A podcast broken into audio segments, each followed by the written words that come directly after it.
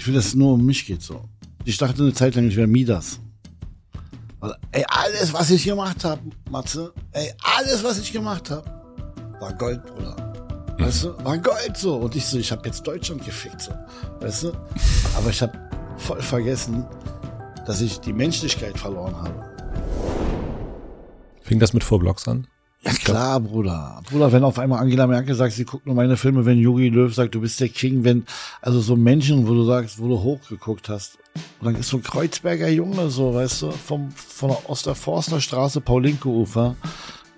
Der wird auf einmal abgöttisch gefeiert, so. Also wenn ich jetzt zurückdrehen würde, ja, und man hätte mich gefragt, Kida, willst du vier Blocks oder willst du nicht vier Blocks? Ich weiß nicht, was ich geantwortet hätte, aber ich glaube, ich würde sagen, vier Blocks war nicht gut für mich, Bruder. Ich habe geweint. Wenn ich verloren habe, habe ich mich eklig gefühlt. Ich war erniedrigt über mich selber und habe mich nicht akzeptiert, wenn ich, wenn ich so ein Verlierer war. Das war für mich das Schlimmste, was es gibt, zu verlieren. Ich habe mich gehasst, wenn Leute mich nicht respektiert haben oder mich übersehen haben. Da habe ich gesagt, ey, das kann nicht passieren, sowas. Sowas muss sich ändern im Leben. Es muss heißen, Kida ist ganz vorne. Kida ist die Spitze. Es muss immer mit Kida gerechnet werden. Kida ist exklusiv. Kida ist relevant. Kida ist spezial. Kida ist krank. Kida ist der Wahnsinn.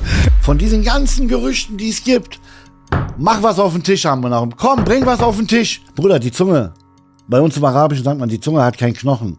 Reden ist leicht, Bruder. Bring Beweis auf den Tisch. Beweis auf den Tisch.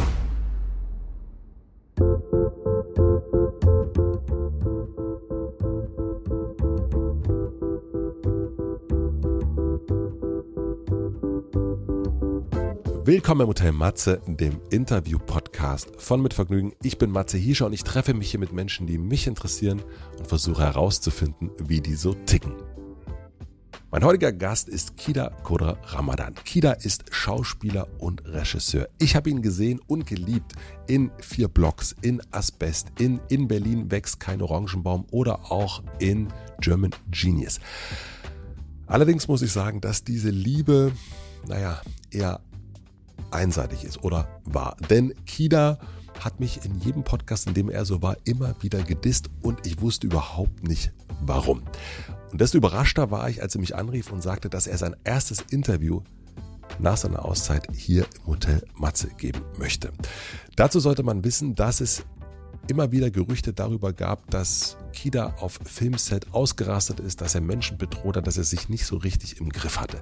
Im Juni diesen Jahres hat er auf Instagram einen Post abgesetzt und hat geschrieben, ich lese mal vor, ich bin überarbeitet und habe erkannt, dass ich nicht mehr der Mensch bin, der ich sein möchte. Deshalb nehme ich meine Auszeit, um zur Ruhe zu kommen und ehrlich zu reflektieren. Dabei werde ich mich auch unterstützen lassen. Nun ist diese Auszeit quasi vorbei. Das ist das erste Interview. Wir sprechen über die Ausraster, wie es dazu kommen konnte und wie er jetzt damit umgeht. Es geht um seine bewegte Kindheit, es geht um die Filmszene, es geht um die Rolle des Tony Amadi und was diese Rolle bei ihm ausgelöst hat. Ich würde sagen, auch für Hotel Matze-Verhältnisse war das ein sehr, sehr außergewöhnliches Gespräch. Kida ist ein spezieller Typ und Kida möchte ein spezieller Typ sein und deswegen war auch Kida heute hier speziell. Es war nicht nur ein exklusives Gespräch, sondern auch ein exklusives, würde ich sagen. Ich wünsche euch viel Vergnügen im Hotel Matze mit Kida Koda Ramadan. Was ist das für eine Kette? Ich bin Rocky 1 Fan und meine Kinder haben sie mir mal geschenkt. Und zusammengelegt, ihr Taschengeld, dann haben wir dem Papa so ein, so ein Box. Richtig goldene Kette? Ja, klar. Ja. Die Kette haben sie mir nicht gekauft, aber den, das hier. Das ist gut. Und bist du, boxst du auch? Brauchst Nee. du was? Nee. Läuft alles? Du, draußen Ich- ist noch Mikro an, irgendwas habe ich noch gehört. Ja. Äh, nee. Bin, ich boxe. Ich glaube, ich, immer von meinen Kumpels höre ich, Boxen ist so anstrengend, Boxen ist so anstrengend. Und dann habe ich das nie, ich mache nicht Sachen, die anstrengend sind. Läuft schon? Es läuft jetzt. Äh, Also ich verstehe auch nie Leute, die sagen, ich gehe mal joggen, weil jeder Jogger quält sich, Alter, ja. Er sagt, oh Mann, und er quält sich zum Aufstehen, zum Joggen zu gehen. Er kommt zurück, er ist, sieht voll fertig aus. Ich habe noch nie einen Jogger gesehen, der ankam und meinte, boah, Mete, richtig gut. Doch, hier. Echt jetzt? Ja, also auch manchmal nicht. Und manchmal ja. Und ich hab, bin neulich, ich konnte eine Weile nicht joggen, weil ich Corona hatte, Knie hatte. Alte Männer reden miteinander. Ja. Und dann bin ich das erste Mal wieder laufen gewesen und bin so high gewesen. Das war, also ich war wirklich so. Das kann ja auch zu einer krassen Sucht werden, weißt du? Ja. Ja gut, das ist, also wenn es zur Sucht wird, dann da muss man, vor Süchte muss man aufpassen. Genau. Ich freue mich, dass du da bist. Es ist Äh, unerwartet, dass du Matthias, da bist. Äh, äh, Es ist ich habe unerwartet. vorab mal so in zwei, drei Podcasts so ein bisschen rumgestichen und mich äh, so, also ich habe dich sehr, also ich habe dich sehr gedisst, ich habe dich mal ab und zu mal gedisst, aber mit Ironie und äh, Sympathie. Weißt du, du musst dir vorstellen, Bruder, du bist wie Bayern München. Jeder will, jeder disst Bayern München. Ich bin großer Bayern München Fan, weißt du, was ich meine? Also es ist, wenn man einen Menschen disst, dann respektiert man ihn. Es ist wahnsinnig witzig. Schwamm drüber, oder? Absolut, so also sonst wirst du nicht hier sitzen, aber das ist sehr witzig, weil ähm, ich, ich verfolge dich ja schon lange und höre dich auch gerne, wenn du ein Podcast bist. Und jedes Mal, wenn du ein Podcast war, gab es einen Diss in meine Richtung. Zu sowas wie Hotel Matze würde ich nie gehen. Und irgendwann habe ich dann gedacht, ich, ich habe, also habe ich Freddy gefragt, Frederik Lau, sag mal, was ist mit Kida? Was habe ich ihm irgendwas getan? Und er meinte, ich wette, der hat Hotel Matze noch nicht mal gehört. Ja, ich höre immer so, du, Podcast Hotel Matze, Hotel Matze, Hotel Matze. Überall Hotel Matze. Und du, du hast mich auch noch nie eingeladen. Das war so ein Diss, wo, wo man sagt, äh, so offiziell, dass du mal hätte sagen können, so, äh, Kida, willst du nicht mal in meine Sendung kommen? Ja, ich freue mich, aber äh, sehr, das ist, ist glaube ich, über Freddy sind wir jetzt, sitzen wir jetzt hier zusammen. Ja, Also ein Freddy meint, Freddy meint immer, du bist der krasseste Typ, so. So ein bisschen auch Therapie bei dir, so. Du Okay. stellst gute Fragen. Und äh, ich, ich habe jetzt zwei, drei Leuten gesagt, ich gehe zu Hotel Matze. Da haben die gesagt, pass auf, du wirst vielleicht weinen. Da muss aber viel passieren, Bruder. Ja, du weinst selten. Ich weine, wenn ich weine, dann weine ich richtig so. Ich weiß nicht so. Ich hab, ich hab, ich brauche das Weinen schon so, damit ich so mal meinen Frust rauslasse. So, ich habe echt, ich schlucke sehr viel, ja, ich lasse viel in meinen Körper rein und dann sammelt sich das so und irgendwann lasse ich es komplett raus so. Ich, ich habe jetzt diese Therapie gemacht und so und da ist es halt so, dass du komplett gerade alles so rauslässt, was so 40 Jahre in dir stecken geblieben ist, so von deiner Kindheit bis jetzt. Und das gehen wir so alles durch. Und das ist schon ein harter Prozess, so, aber ich merke, hätte ich das vor 20 Jahren gemacht, wäre ich ein ganz anderer Mensch gewesen. Und bei mir in der Kultur war alles immer so ein fucking Problem. Alter, wenn du gesagt hast, ich gehe jetzt zur Therapie, dann haben die gesagt, okay, der Typ ist krank. Ja. Und das ist ein fucking Problem gewesen. Ich habe mich nie getraut zu sagen, ich gehe in Therapie oder weiß ich nicht was. Inzwischen komme ich aus der Therapie raus so und bin ein glücklicher Mensch, nicht wie beim Joggen oder weißt du? Und Warte noch ab. Ja. Wir gehen danach noch laufen eine Runde. Wir mal, wie es dir geht. bei mir wurde halt hochgradig ADHS festgestellt, aber hochgradig, weißt du, so hochgradig. Also die haben so einen Test gemacht so, der geht normalerweise so eine Stunde, eineinhalb und nach zehn Minuten wurde der abgebrochen, ohne Scheiß, ich schwöre dir, bei alles, was mir halt, ich meine, die haben gesagt, wir machen das seit Jahren, wir sind Spezialisten, sowas haben wir noch nie erlebt. Ich bin so der Hardcore ADHS. Das hat man mir schon oft gesagt so. Aber ich habe immer gesagt, ja klar, ADHS. So. Früher hieß es, das Kind ist frech, jetzt heißt es, ihr Kind hat ADHS oder so ein Blödsinn, weißt du. Aber anscheinend ist das bei mir so fucking. Und wie geht das? Also du hast ja auch Diabetes. Ich bin, bin Diabetiker, aber Typ 2, Bruder. Das habe ich im Griff. Okay, Diabetiker, ADHS und cholerisch. Und Kreuzkölner. Und Kreuzkölner. Also es sind auf jeden Fall, ist eine explosive Mischung sitzt heute vor mir. Mann, das ist schon krank, Alter. Du hast vollkommen recht. Das habe ich noch nie so aufgefasst. Wie, also wenn ich jetzt in dich reingucken könnte, Ja. was, was geht in deinem Inneren gerade so? Aktuell oder jetzt, überhaupt? Du, du kannst es nehmen, wie du willst. Also jetzt gerade zur Zeit ähm, äh, lebe ich meinen zweiten Frühling. Heißt das so bei euch, bei uns in Deutschland? Zweiter Frühling, bist du verliebt? Also ähm, ich, was heißt, ich liebe meinen Körper gerade sehr, weil ich gerade meine Seele, meinen Frieden habe gerade. Weißt du, was ich meine?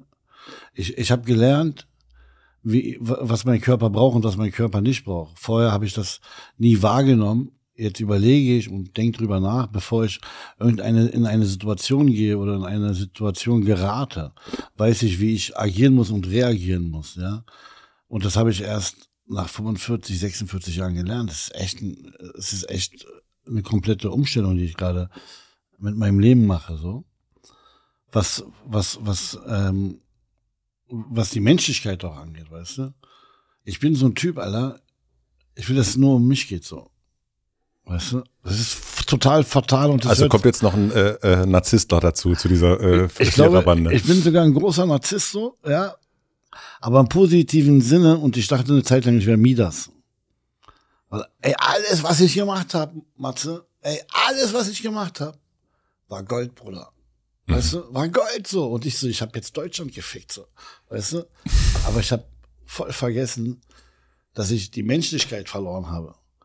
Und das hat, das hat mich am meisten abgefuckt, so dass ich diese echt diese Menschlichkeit verloren habe, dass ich dem Gegenüber nie wahrgenommen habe, nicht respektiert habe, nicht toleriert habe, nicht die Loyalität gegeben habe, wenn er mir, wenn er mir irgendwie komisch kam oder nicht komisch kam. Ich habe nie, wenn ich so am Set meine Ausraster hatte, dann wusste ich nie, Alter, was passiert mit diesem Typen gerade? Hat er Angst? Wie nimmt er das auf? Wie nimmt sie das auf? Weißt du, was ich meine? Ich habe immer nur an mich gedacht, diese Tunnel, Tunnel, wenn du ADHS hast, ja, es soll alles keine Ausrede sein, aber dann weißt du, was das mit einem macht, so, ja. was Weil- genau? Also was macht das? Na, dass du komplett auf einer Situation fixiert bist. Bam, bam, bam, bam, bam. Und bis der Gegner so die nicht mehr kann, dann ist die Bombe geplatzt, dir geht's gut. Atmest aus und dann so nach zehn Minuten, äh, tut mir leid, das war nicht so gemeint. Aber Bruder, du kannst dich einmal entschuldigen, zweimal entschuldigen. Aber irgendwann ist das Kind in den Brunnen gefallen, weißt du? Verstehst du, was ich meine? Also ich war schon, ich war schon derbe krank drauf, so, wenn ich ganz ehrlich bin, weil, weil ich so Perfektionist bin und fixiert war auf mein, auf mein Leben. Ich will der Beste sein. The one and only, so. Keiner kann mir was, so, weißt du? Und ich bin so verbissen und so. Aber inzwischen ist es mir echt egal, so. Ich werde auf jeden Fall, ich habe jetzt mir vorgenommen, dass ich viel weniger drehe, mehr Schlaf habe. Also wenig Schlaf ist auch nicht gut für den Körper. Weißt du? Ich habe vielleicht drei Stunden am Tag gepennt oder zwei Stunden, oder weil ich dachte, ich verpasse was so. Ja. Ich dachte echt, ich verpasse was so. Lass uns mal, ich, ich würde gerne so ein bisschen, ein bisschen Chronologie muss, äh, muss drin sein hier Ja, heute. das ist ADHS, Bruder, weißt du? Alles gut, dafür bin ich ja da. Ich habe keine ADHS. Ähm, zumindest nicht, dass ich es wüsste. Vor ungefähr 20 Jahren hast du deinen ersten Film gedreht. Ja. Und wenn du, wir haben ja schon jetzt einmal ganz kurz in dich reingeguckt, aber wenn du mal so dieses, diesen Karrierefilm dir einmal kurz anguckst, Ja. was waren für dich so die, was sticht für dich daraus in dieser Filmwelt, in der du eben seit 20 Jahren drin bist? Was sind so für dich die größten Erfolge gewesen? Die größten Erfolge waren für mich, ähm, war schon für mich der erste Film Alltag, was auf dem Hofer Filmfest lief und wo, wo das ganze Filmfest über mich gesprochen hat. Der, der Typ, der noch nie vor der Kamera stand, der komplett alles rasiert hat und so. Und war dann auch nominiert da und da und weiß ich nicht was. Das war so mein erstes Ding. Das andere Ding war so knallhart, wo, wo ich so die Masse nochmal gezeigt habe, was ich kann von Detlef Book Mhm. so. Und irgendwann habe ich mich da reingetunnelt, da reingetunnelt, da reingedribbelt, dies, das. Und irgendwann kamen vier Blocks so, weißt du. Und dann wurde ich so über Nacht ein Star so. Das war so, ich, ich habe dieses, dieses Wort oder dieses, diese Line schon oft gehört, über Nacht ein Star werden so. Aber ich habe es nie wahrgenommen. Und ich habe auch diese Line gehört, ich lebe aus dem Koffer so. Ich wusste nie, was man damit meint so. Ich habe beides erlebt so, weißt du, was ich meine? Mhm. Leute haben mir auf die Schulter geklopft, bei denen ich vorher so geschleimt habe für einen Drehtag so. Die haben mir dann, die haben mich dann so komplett. Da, da wusste ich nach vier Blogs, okay, ich habe es geschafft so, ja. Das hat aber meinen Charakter radikal geändert so, weil ich dachte, ich bin jetzt der König so. Mhm. Hier, das Buch Zusammen sind wir Könige mit Genau. Frederik. Ich dachte echt dann, jetzt kann mich keiner mehr stoppen und so. Ich hätte zu der Zeit äh, hätte ich ein, eine psychologische Unterstützung gebraucht für meine Karriere. Und ich glaube, sowas ist ganz wichtig, dass man sowas hat.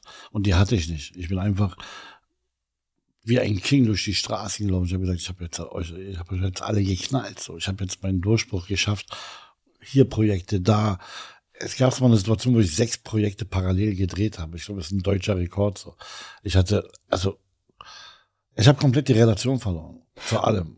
Woher kommt das? Also dieses, das ist ja, wenn ich, du hast ja gesagt, ich bin Bayern München, ja. Ja. Das finde ich sehr gut. Ähm, obwohl ich mit Fußball nicht viel anfangen kann. Aber bei mir ist eigentlich alles, was ich mache, mache ich eigentlich für mich. So, also auch narzisstisch würde ich sagen, aber äh, ich habe nie irgendwie gegen. Und du hast schon mehrmals, ich Was habe heißt gegen? ich hab keinen Gegner oder keine, also ich bin nicht Das gegen. ist das Problem, Bruder. Für mich sind alle Gegner.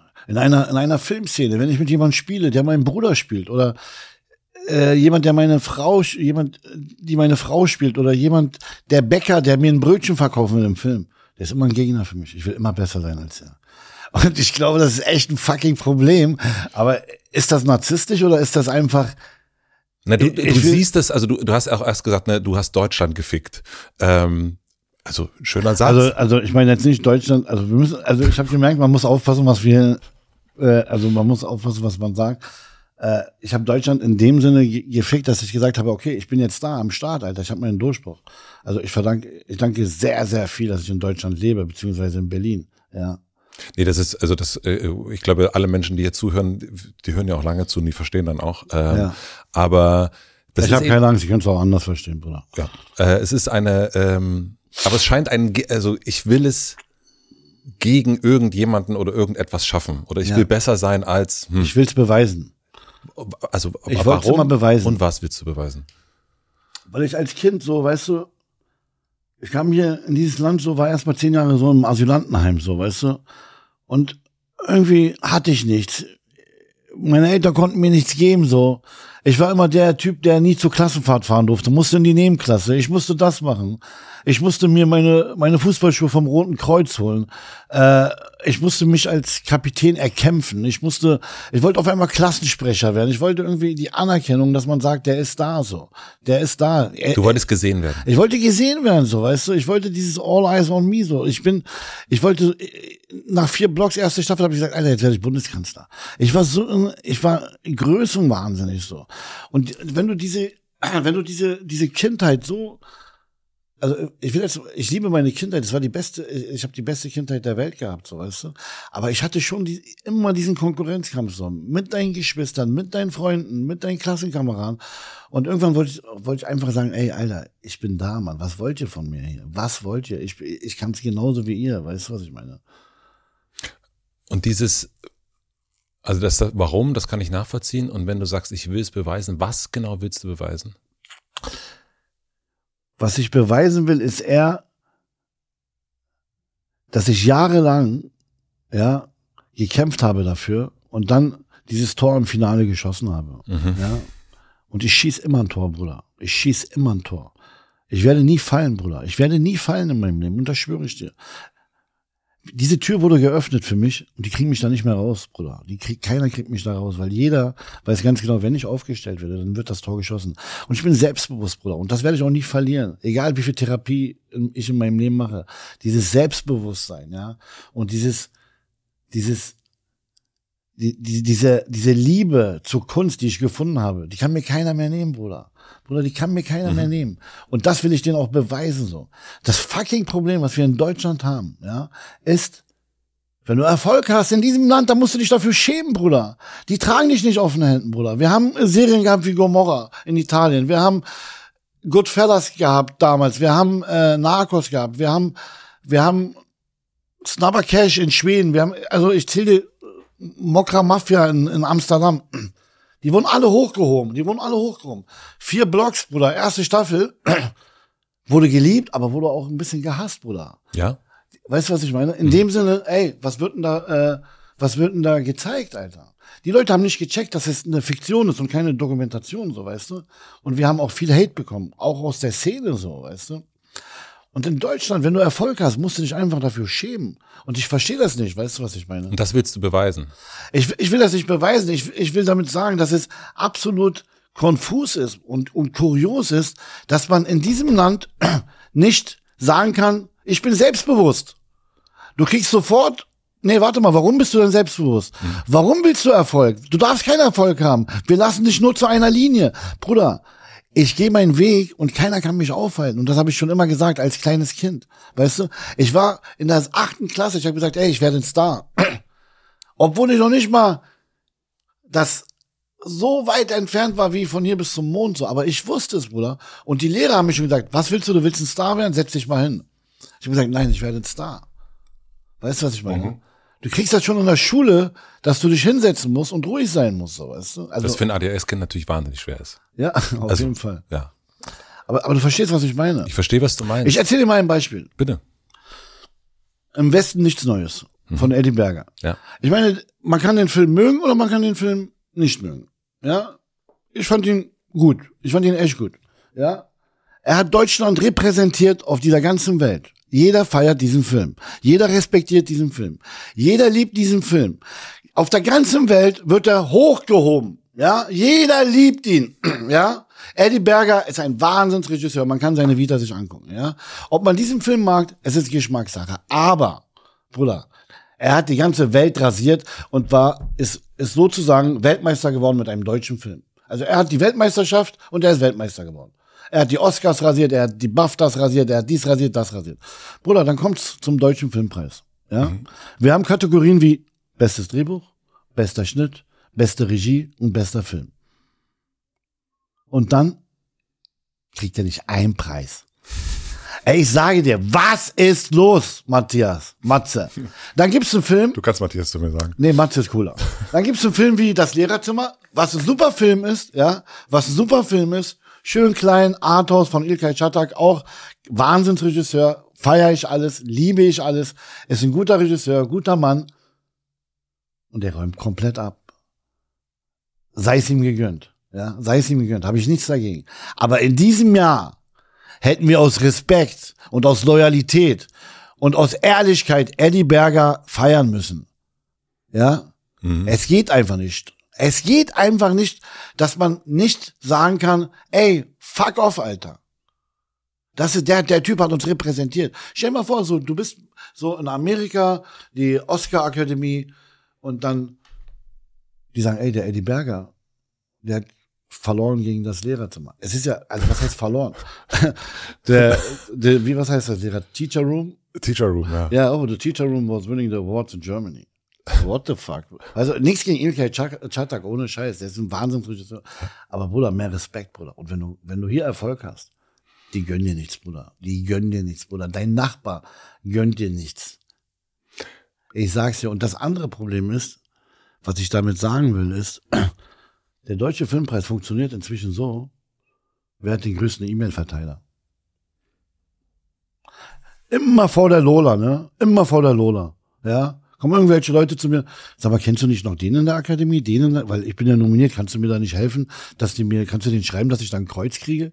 Ey, das ist komplett fake, Bruder. Ja, weiß das, ich nicht. Also, keine Ahnung. Also, es kommt jede, jedes Jahr kommt jemand zu mir und fragt mich, ob ich ihn nicht äh, äh, ihm das Kreuz geben kann, weil er nominiert ist und ob ich noch mehr Bescheid sagen kann und weiß ich nicht was. Und das wollte ich nur mal sagen. Ja. Weißt du, was ich meine? Bruder, und Ehrlichkeit ist ein ganz großes Problem in der Filmbranche. Ja, aber du willst dir, also du wolltest als Kind da rein, du wolltest ein Star werden, du wolltest irgendwann Schauspieler werden. Du bist jetzt nicht nur Schauspieler, sondern auch Regisseur, du bist Produzent. Ja. Ähm, also man merkt ja, dass du auf der einen Seite eine Liebe zu der Kunst hast und dann aber auch eine Abneigung gegen das Filmgeschäft. Ja, weißt du warum? Nicht gegen das Filmgeschäft. Gegen das System in, in manchen Filmgeschäften. Ich bin ja auch ein Typ, der dreht einmal im Jahr einen Film für gar kein Geld, so Arthouse-Filme. Ja. Weil ich das liebe. Ich bin Regisseur geworden, Bruder, weil die deutschen Drehbücher immer schlechter wurden. Für mich war, als Regisseur kann ich ein UFO landen lassen, habe ich immer gesagt, auf der Sonnenallee. Als Produzent habe ich Mitentscheidung. Warum soll ich das nicht machen, Bruder? Jeder Fußballspieler wird irgendwann Trainer und dann wird er Präsident des Vereins. Oder wir sind Libanesen. wir sind einer der schlauesten Menschen auf der Welt. So, das sind meine Gene, so, weißt du, was ich meine? Ja. Und wenn ich einen Arthouse-Film drehe, ja, ich mache das dann nicht so Berliner Schule autorenmäßig oder so. Ich gebe da meine libanesischen Gewürze mit rein, Bruder. Und dann wird das Ding kompakt, weißt du. Und ich habe immer meine Zuschauer. Meine Zuschauer gehen rein und so, weißt du. Ich brauche keine eine Million Zuschauer. Wenn am Ende 50.000 für meinen kleinen Arthouse-Film reingehen, sage ich Danke so und hab was erzählt. Dieses, äh, also du, du hast das ja schon so äh, dargestellt, dieses Selbstbewusstsein das hast du wirklich total krass. Also das merkt man auch, wenn man dir gegenüber sitzt. Das ist einfach, du bist präsent, du bist selbstbewusst. Und das ist tatsächlich etwas, wo ich auch sagen würde, ja, das ist sehr ungewöhnlich für Deutschland.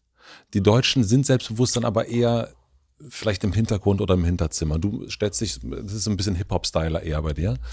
Ähm, als geflüchteten Familie in Deutschland kein, nicht das Geld haben für die Klassenfahrt, und eigentlich und sich die Turnschuhe nicht leisten können, aber sagen, ich werde ein Star. ist das mitgeliefert? Ist das, was, also was sagt die Therapeutin, was sagt der Therapeut dazu? Woher kommt das? Du, das kommt daher, dass du, wenn du in einer großen Familie aufwächst, ist es ja so eine Art Konkurrenz schon, weißt du, was ich meine? Also, wenn der Bruder mal die Schuhe bekommen hat, dann haben nicht sechs Leute parallel dazu Schuhe bekommen, so. Weißt du, da, da fängt es ja an. Und ich wollte immer was Spezielles sein im Leben, so. Ich wollte immer was, anders sein als jeder andere Mensch so, weil ich habe irgendwie in der Schule schon versucht, die Leute zum Lachen zu bringen. Ich wollte immer schon, ich hatte immer, ich habe mich gehasst, wenn Leute mich nicht respektiert haben oder mich übersehen haben. So, wenn ich in der Klasse saß und ich saß dann so oder bei in der Turnhalle, wenn dann so Völkerball gespielt wurde und dann musste immer jemand einen Spieler aussuchen und ich habe immer Angst gehabt, dass ich als letzter aufgerufen werde. Ich war der letzte immer. Und das habe ich immer gehasst, so, weißt du? Und da habe ich gesagt, ey, das kann nicht passieren, sowas. Sowas muss sich ändern im Leben. Es muss heißen, Kida ist ganz vorne. Kida ist die Spitze. Es muss immer mit Kida gerechnet werden. Kida ist exklusiv. Kida ist relevant. Kida ist spezial. Kida ist krank. Kida ist der Wahnsinn. Ich wollte diese Rampe mir bauen. Weißt du, was ich meine? Viele Menschen, die mich kennen, so, die wissen ganz genau, ich habe das ich habe echt ein gutes Herz, glaube ich. Also wenn ich nicht Kieler wäre, würde ich, würde ich Kieler echt krass lieben. So, ich, habe echt ein krasses Herz. Aber ich bin auch, ich habe auch eine Besessenheit dafür, dass Leute mich wahrnehmen. So, weißt du? Also wahrnehmen in dem Sinne, wenn ich in den Raum gehe, müssen die Stühle aufstehen. So, weißt du? Ja. Es ist, es hört sich konfus an, so, ja. Nee, ich frage mich tatsächlich nur, also es kommt ja meistens, und weil du jetzt in, in, in therapeutischer äh, Umgebung unterwegs warst und jetzt auch bist. Bin, immer noch einmal die Woche, gehe immer noch hin. Ähm, hast du denn bei deinen Eltern gesehen, dass, dies, dass die das vielleicht nicht haben? Also es ist ja, wenn man das so krass hat wie du, hat das ja eine Notwendigkeit. Das kommt ja nicht einfach, das fällt ja nicht vom Himmel und ich glaube auch nicht. Ich glaube, ich habe das so ein bisschen von meinem Vater, so der hatte so Restaurants so und äh, als Chef im Restaurant hat er das Ding schon so krass entertained so. Weißt du, da waren wenn der ganze Laden voll war, der hatte ein Selbstbewusstsein, der war mitten im Raum und hat so dirigiert und hat so zack, zack, zack, hat so alles weggedribbelt, die ganzen Tische, dies, das. Jeder hat ihn geliebt. Ja, warte, ich komme gleich, ich nehme gleich Zeit für dich, links, rechts. Also es war schon ein krasses Vorbild für mich, so wo ich wusste, pff, was macht der denn da so? Dann hatte ich einen älteren Bruder, der war sehr schüchtern so, ja, sehr schüchtern und immer gut sportlich, Fußballer, so professionell. Dann hatte ich einen kleinen Bruder, der war genauso sehr schüchtern, sehr ehrlich, gute Menschen so. Ich habe gute Geschwister so. Mhm. Weißt du? Und ich war immer der Typ in der Familie, der so immer Probleme mit der Polizei hatte, immer Scheiße gebaut hat, immer so. Also ich war schon der so, aber ich war das Lieblingskind meiner Eltern. Und was sagen deine Brüder dazu? Die wissen das alle, meine, meine Schwestern auch. Also wenn mein Vater irgendwie geschworen hat, hat er gesagt, ich schwöre auf Kida. Meine Mutter genauso. Meine Mutter hat mich als Kind versteckt, so, damit die Leute nicht so ein böses Auge auf mich machen. So, die, die, also ich bin echt, weißt du, ich glaube, ich bin ein sehr spezieller Mensch, Matze. Ich glaube es, also ich, ich würde sagen, es, ist, es stimmt. Ich glaube, wer der eine oder andere Zuhörer, der hört, der sagt, Mann, ist der Typ arrogant. Aber diese Art und Weise, wie ich das gerade mit dir bespreche, es ist halt die normale Art und Weise, wie ich rede, so, weißt du. Ich bin kein Fake, Bruder. Ich erzähle, wenn ich irgendwo bin, dann kommt's raus, so, ja. Das haben wir vorher, wir haben, äh, ich habe dir ja gesagt am Telefon, ist, hier wird nichts geschnitten und du hast gesagt, ja super, deswegen komme ich zu dir. Ich freue mich sehr, dass wir nichts schneiden. Ja, das, ja. das ist. ähm, was ich gelesen habe, ist, dass ihr eigentlich die erste Zeit in Deutschland immer Angst hattet, abgeschoben zu werden. Genau. Hast du das gemerkt? Hast du diese Angst vor der Abschiebung, war die für dich spürbar? Ich habe die, ich habe die nie spürbar, äh, spürbar mitbekommen, so in dem Sinne. Aber ich habe immer gemerkt, so, Alter, jetzt, jetzt stehen die Koffer wieder vor der Tür, so es wurde immer so vorbereitet, die, der Abschied so, weißt du, so die wichtigsten Sachen waren dann immer in so einem braunen alten Koffer und dann nochmal in so Tüten ganz große, die dann so zugeschlossen. Also es war immer und ich habe immer so meinen Vater dann auf der Couch sitzen sehen und so Kopf nach unten und am Nachdenken und ich war klein, ich, ich bin das fünfte Kind von sieben so, ja. Und mit mir wurde da nicht kommuniziert, da wurde er mit, mein, mit meiner Schwester kommuniziert oder mit meinem älteren Bruder. Und ich, ich habe da halt gespielt, aber ich habe das schon mitbekommen, wo ich gemerkt habe, alter Fuck, Alter. Ich, immer wenn die Koffer vor der Tür standen, so vorbereitet, dachte ich mir, ey, Alter, äh, was machen wir denn jetzt? Ziehen wir um? äh, bis wir in ein anderes Land. Und irgendwann hast du das realisiert. Es ging echt so fünf, sechs Jahre lang, dass äh, wir auf der Kippe waren, ob wir hier in diesem Land bleiben dürfen oder nicht. Und äh, ich bin mega dankbar, dass ich in diesem Land bleiben durfte. Ich habe in keinem anderen Land könnte ich meine meine Träume und meine meine meine Wünsche und die Realität so ausleben wie in Deutschland. Ich bin stolz, dass ich in Deutschland lebe und ich bin stolz auf meinen deutschen Ausweis jetzt den ich seit Jahren habe. Und ich kann das sagen, mit voller Ehrlichkeit. Ich habe gar kein Problem damit. Ich liebe Rudi Völler, ich liebe Bayern München, ich liebe Deutschland. Mhm. Und viele haben auch dieses Problem zu sagen, ich liebe Deutschland oder ich bin stolz, ein Deutscher zu sein. Naja, weil wir eine Geschichte noch haben, eine andere. Ja, aber diese Geschichte, ich verstehe das komplett so, ja. Aber ich bin so ein Mensch, der guckt in die Zukunft so, weißt du? Ich liebe an Deutschland zum Beispiel die Krankenkasse, wenn du krank bist, die, die, äh, die Bereitschaft von der Bürokratie, die Ehrlichkeit, äh, äh, dass man respektiert wird als Mensch und so. Dass Deutschland diese andere Seite hat, die eklig war vor äh, Jahren, wegen diesem Wahnsinns Hurensohn von Adolf Hitler, ja, dieser, dieser Mörder, dieses, dieser, dieser Wichser, ja, das, das ist absolut korrekt, dass man sich dafür noch schämen muss auf eine Art und Weise. Aber ich bin ein Mensch, der sagt, ich habe heute 100 Euro, ich gebe diese 100 Euro jetzt aus, ich gucke nach vorne, so nach dem Motto, weißt du, was ich meine? Für mich ist das vielleicht noch so mal, noch mal was anderes, weil ich keine deutsche Vorfahren habe ja. und deswegen irgendwie sagen kann, ich bin stolz, dass ich Deutscher werden durfte. Vielleicht muss man das so sagen, ja. Und Spielt Nation oder äh, spielt es für dich wirklich eine Rolle? Nation spielt für mich keine Rolle. Für mich spielt der Mensch eine Rolle. Für mich ist äh, die Menschlichkeit, du kannst, für mich, für mich ist Japaner, Finne, alles ist für mich, äh, die, das sind, das sind nur, man, man hat diesen, diesen Gebieten nur einen Namen gegeben, damit die sich, irgendwie weiß ich nicht was. Für mich ist der Mensch wichtig. Ja, deswegen habe ich auch so ein, so ein Ding, also ich sehe das total ähnlich und deswegen. Aber ich lebe in diesem Land, ja. deswegen bin ich dankbar für dieses Land, dass ich hierher kommen durfte und hier bleiben durfte, hier meine Arbeit machen durfte. Deswegen kann ich als gebürtiger Kreuzberger Libanese sagen, ich bin stolz, Alter, drauf, weißt du? Und ich habe gar kein Problem damit, weil ich hierher rein durfte und alles machen kann, was ich will, was, was, was meine, meine, meine Wünsche sind. Und meine Kinder in die Schule gehen und wenn die krank wären, dann können wir zum Arzt ganz normal. Wenn wir irgendwie sagen, wir wollen heute mal das und das machen, dann, dann haben wir diese Freiheit. Und du kriegst das in keinem anderen Land wie in diesem Land so. Dass die Politiker gerade Scheiße bauen, das haben wir ja immer, so weißt du.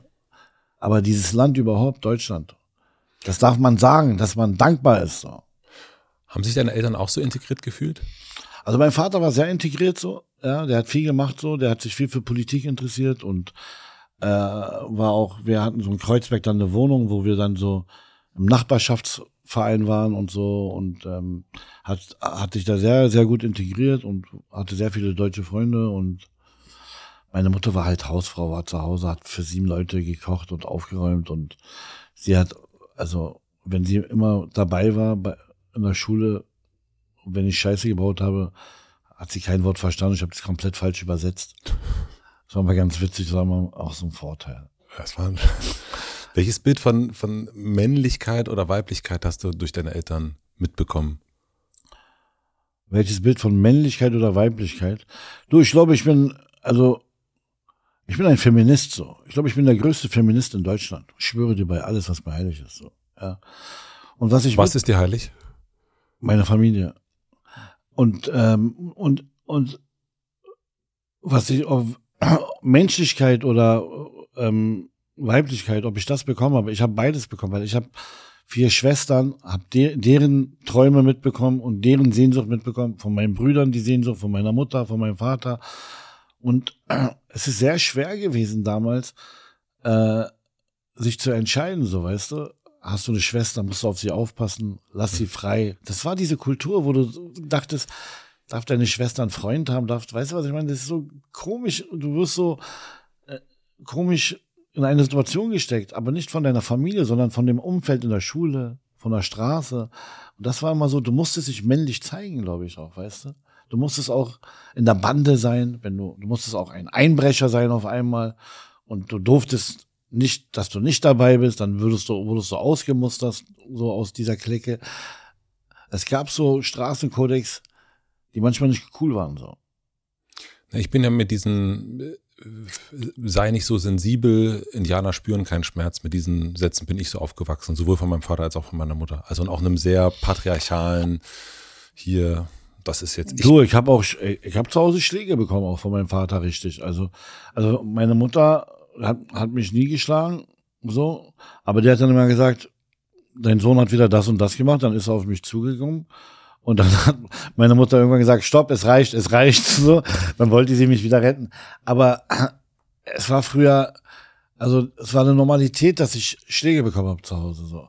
Jetzt, ich habe meinen Kindern, habe ich noch nie in meinem Leben so mit meinem Finger angefasst, so, weißt du. Das ist so, das, daraus habe ich auch gelernt, so, dass ich, dass ich, ähm, dass, dass ich meine Kinder so nicht erziehen wollte, in dem Sinne, dass sie, also ich wurde, wenn ich, wenn ich richtig frech war, wurde ich geschlagen, so, ja. Es wurde auch mal ein Gürtel ausgepackt, so, und dann richtig so, und. Hattest du Angst vor deinem Vater? Also ich hatte Angst in dem Sinne, wenn ich wusste, ich habe Scheiße gebaut. Ja, er kam aus dem Krieg, so weißt du, 1977 geflüchtet, hat alles aufgegeben und kam dann in dieses Land, hat was aufgebaut. Wir waren im Asylantenheim, das war alles schwer so. Und dann war es doch, dann habe ich das immer verstanden, wenn ich, wenn, wenn ich seine Ausraster mitbekommen habe. Deswegen habe ich sie nie übel genommen, so weißt du. Ich habe es schon verstanden, so. Ja, du hast dein komplettes Leben aufgegeben, hattest ein super Leben und dann kommst du her in dieses Land und musst neu funktionieren mit dem ganzen Stress, mit dem ganzen Druck, die Sprache neu lernen äh, deine Kinder irgendwie versuchen, in eine Richtung zu lenken und dies und das. Und da gibt's halt einen Sohn, Kida Ramadan, der total konfus war und total Scheiße gebaut hat, die Mutter vorm Fenster gewartet hat bis morgens um vier, bis ich nach Hause gekommen bin. Es gab keine Telefone oder so, weißt du, was ich meine? Es war halt schon eine radikale Situation. Deswegen habe ich meinen Vater auch verstanden, wenn ich die eine oder andere Schelle bekommen habe. Aber das hat dazu bei mir was gemacht, ja, dass ich teilweise auch so dann am Set laut war und cholerisch war und bescheuert war, weißt du, was ich meine? Ich war, ich wurde, ich bin nie handgreiflich geworden am Set. Ich wurde, ich habe mal einen Stuhl weggekickt oder ich habe mal gegen eine Scheibe geboxt, so. Aber ich habe Menschen nie angefasst und das wollte ich nie machen, weil, weil bewusst, was ich damals als Kind mitbekommen habe, wollte ich nie, nie rüberbringen. Aber manchmal ist so ein Satz schlimmer als so eine Schelle, weißt du, was ich meine? Voll. Und das habe ich voll vergessen wenn ich dann mein, meine Anfälle hatte am Set. Und das, jetzt zum Beispiel habe ich letztens gedreht für die ARD. Und dann habe ich mit dem Therapeuten äh, diese die Arbeit zusammen, ähm, ähm, haben wir zusammen, äh, sind wir zusammengegangen und, und regelmäßig Kontakt. So weißt du, wenn ich, ich bin Perfektionist und immer wenn mich was abgefuckt hat am Set, bin ich so, habe ich so ein bisschen meine Ausraster gehabt. Jetzt nicht immer, das hört sich krass an, aber, aber jetzt mit der Therapie weiß ich, wie ich agieren muss, weiß ich, wie ich reagieren muss, weiß, welchen Schritt ich machen muss. Deswegen ist das total krass. Ich habe diese Serie gemacht, über die wir gerne gleich reden können. Mhm. Das ist auch Premiere. Da habe ich auch schon gewusst, wie ich agieren und reagieren muss, wenn, wenn ich in so eine Situation komme. Weißt du? Was war denn, also ich habe ähm was ich, es ist ja immer so, ne? Menschen, wenn Menschen in der Öffentlichkeit stehen, dann reden andere Menschen über die Menschen in der Öffentlichkeit. Das ist ja das, was du auch willst, ein bisschen. Ja. Ähm, und was ich gehört habe über Asbest damals, ich habe die Serie geguckt und fand die cool. Und ähm, und da war sozusagen die Gerüchteküche, boah, da ist Kida auch ganz schön richtig aus, ausgetickt. Ja. Und also so, was ist da passiert? Also was, also Perfektionist, das verstehe ich, aber was, was bedeutet es, wenn Kida am Set ausrastet. Oder ausgerastet ist. Genau. Es ist ja in dem Fall egal, ob Kida recht hat oder Kida Schuld hat. Man darf, man muss sich im Zorn halten. Ja, absolut. Und ich habe mich sehr oft nicht äh, ähm, äh, im Zorn gehalten. Ist das richtig Deutsch, Bruder? Ja, die, das ist auch nicht so perfekt bei mir, aber ich krieg's irgendwie hin. Ich kann dich gut verstehen. ähm, Nochmal deine Frage, was, was, da, was da passiert, hast du gefragt. Was ist da passiert eigentlich? Was ist, passiert? was ist da passiert oder was passiert dann, wenn Kida ausrastet? Naja, was ist passiert vorher und was passiert dann, wenn Kida ausrastet? Was passiert ist vorher, äh, sind eigentlich Lappalien, kleine Sachen. Zum Beispiel, ganz kleines Beispiel. Die Uhr hängt da und es ist Spiel, in, um der Uhrzeit muss es sein 13.15 Uhr. Pi mal Daumen. Aber die Uhr ist immer noch auf 11 Uhr. Dann würde das timingmäßig nicht stimmen, so, weil die Kamera auf die Uhr schon zeigt. Und ich so, ähm, warum ist denn die Uhr falsch? Ja, Wieso, wie ist denn, wie spät ist denn das, sagt der eine. Dann sagt der andere das, dann sagt der andere das. Und dann gibt das ein Wort, ja, aber das ist doch richtig so. Aber das geht jetzt gerade nicht. Ich so, okay. Und dann raste ich irgendwann aus, sag, fucking mach diese scheiß Uhr richtig, Alter. Was ist denn los mit euch so? Weißt du, warum dauert das so lange? Was soll der Scheiß so? Dann wirst du halt laut. Ich bin ein sehr maskuliner Mann, bei dem es dann nochmal anders rüberkommt. Anderes Beispiel, ich sag dem Kameramann, äh, Bruder, ich würde es gerne auf Handkamera machen. Er so, okay, machen wir. Dann sitzt er aber auf dem Dolly. Ich so, Bruder, ich habe doch Handkamera gesagt. Ja, aber ich glaube, auf dem Dolly ist besser. Aber Bruder, ich saß doch monatelang in diesem Drehbuch mit meinem Autor und ich weiß, welche Szene ich wie haben will. Aber ich will das und das haben und das und das. Und dann sage ich, Alter, mach diese Scheiße so, wie ich dir sage. so. Dann gibt's so kleine Beispiele. Ich brauche mal eine Cola Zero. Und dann kommt die Cola Zero so nach einer Stunde. Und das sind so kleine Lappalien, die total schwachsinnig sind. Aber wo ich so im Feuer bin und so emotional in diesem, in diesem Wahn bin und am Inszenieren bin und ich mich komplett vergesse, weil ich mich auf eine Art und Weise konzentriere. Film machen ist Emotion. Es soll alles keine Ausrede sein. Ich habe mich scheiße benommen, ja. Egal, ob ich im Recht war oder nicht im, im Recht hatte. Das fucking Problem war, dass ich nicht gecheckt habe, dass ich dem Gegenüber Angst mache, so. Weißt du? Und dann kamen Freunde und, und Familien oder mein Sohn zu mir und meinte, Papa, warum machst du das denn? Dann sagen, mach's doch anders, rede doch anders mit denen. Und das habe ich immer verpeilt, so Bruder. Weißt du? Was ist mit dem Drohen? Na, dieses Drohen kommt dann so, wenn, wenn du dann, das kommt wie eine Bedrohung rüber für den Gegenüber, weißt du? Und dann kommt auch mal so ein Satz, sag, ey, beim nächsten Mal bist du einfach mal raus, so, weißt du? Ja, da kommen auch so Wörter, die du gar nicht so meinst, so. Und irgendwann nach einer Stunde kommt dann die Entschuldigung. Aber wie ich vorhin gesagt habe, also du kannst dich zehnmal entschuldigen. Irgendwann ist deine Entschuldigung für den Arsch so. Weißt du? Ich glaube, ich glaube, ich habe mich, ich habe mich zu viel fixiert in das Element Film so, weil ich einfach Angst habe vor keinen Erfolg zu haben, weißt du? Und das war auch ein ganz großes Problem bei mir. Ich habe Angst, kritisiert zu werden. Ich habe Angst, dass man nicht sagt, Kida war gut oder der Film war gut oder die Serie war gut. Meine Kunst hat bis jetzt keiner irgendwie kritisiert. Na, ich habe mich das schon gefragt, woher das kommt. Also manchmal ist es ja, ähm, warum gibt man sich so viel Mühe? Und ich treffe ja hier men oft Menschen, die sich Mühe geben und und ich frage mich, dass also manche haben den, den natürlich auch den Antrieb, dass sie eben keinen Misserfolg wollen oder dass sie, dass, also manche machen oder Existenz oder Lob, ne, was ja, ist, was, Lob, was willst du oder dazu. Kritik vermeiden, was ist es? Also Das ist auch das Beweisen, Mhm. weißt du, das gehört alles dazu. du hast mal gesagt in einem Interview, ich brauche Macht und Kontrolle über Menschen. Das fand ich einen heftigen Satz. Ja, den Satz würde ich inzwischen nicht mehr so sagen, ja. Aber erzähl mir mal, warum du das so gedacht hast. Also warum du, warum du das, die Notwendigkeit gesehen hast. Weil ich, weil ich, ich brauche Macht und Kontrolle über Menschen, weil ich Angst habe, dass ich kontrolliert werde und ich habe Angst davor, dass ich irgendwie, dass jemand die Macht über mich hat. Deswegen habe ich auch immer früher einen Satz gesagt, bevor meine Mutter weint, wird deine Mutter weinen.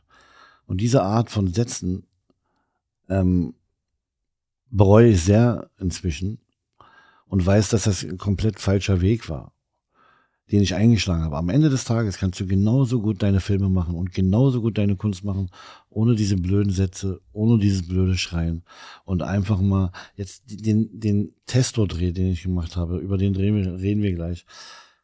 Dann habe ich das komplett anders gemacht, mit einer ganz anderen Musik, mit ey, lass uns doch mal bitte kurz drüber reden, dies, das. Und dann habe ich gemerkt, fuck, das funktioniert ja genauso. Mhm. Ich so, hä, was passiert denn jetzt? Und es ist viel besser. Und man, weißt du, also nach dem Dreh haben die Leute geweint, dass der Dreh vorbei war, haben mich umarmt, mich nicht mehr in Ruhe gelassen, so. Es ist ganz kurios, wenn ich, es ist so, wenn so ein, wenn so ein Typ in Uniform geht und dann ein anderer Mensch ist. Wenn ich am Set war, war ich ein anderer Mensch, so.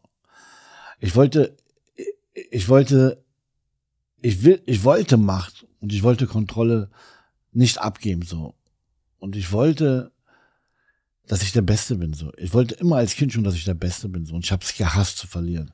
Wenn ich verloren habe, ich habe geweint. Wenn ich verloren habe, habe ich mich eklig gefühlt. Ich war erniedrigt über mich selber und habe mich nicht akzeptiert, wenn ich, wenn ich so ein Verlierer war. Das war für mich das Schlimmste, was es gibt, zu verlieren.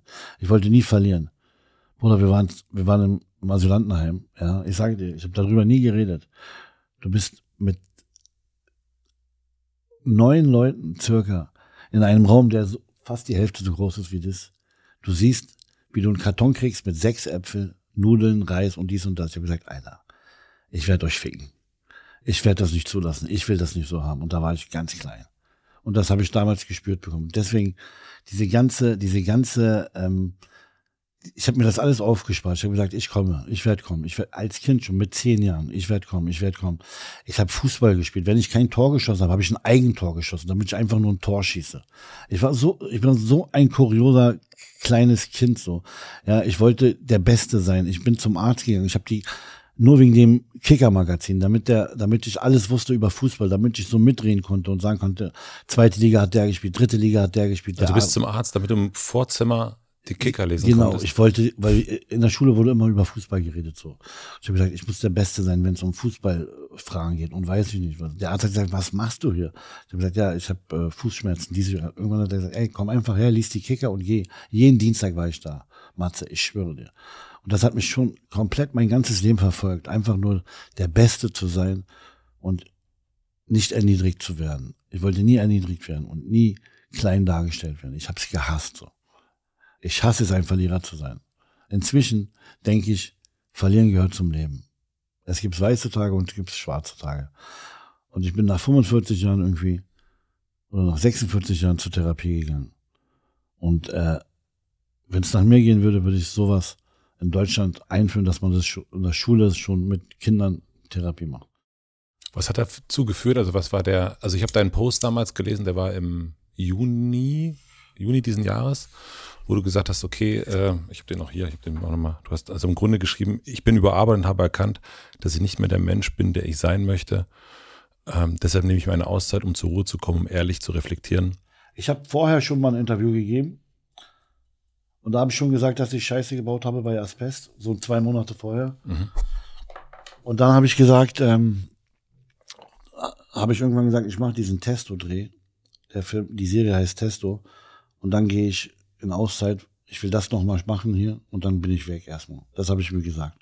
Dann habe ich das gemacht und bei Testo nach dem Dreh hatte ich so ein war kaputt, ich konnte nichts mehr. Ich konnte mich nicht mehr bewegen. Ich konnte gar nichts mehr machen. Ich war komplett leer. Mein ganzer Körper ging nicht mehr. Er hat nicht mehr funktioniert, weil ich so, ich hatte einen Muskelfaserriss. Ich habe mit einem Muskelfaserriss gedreht.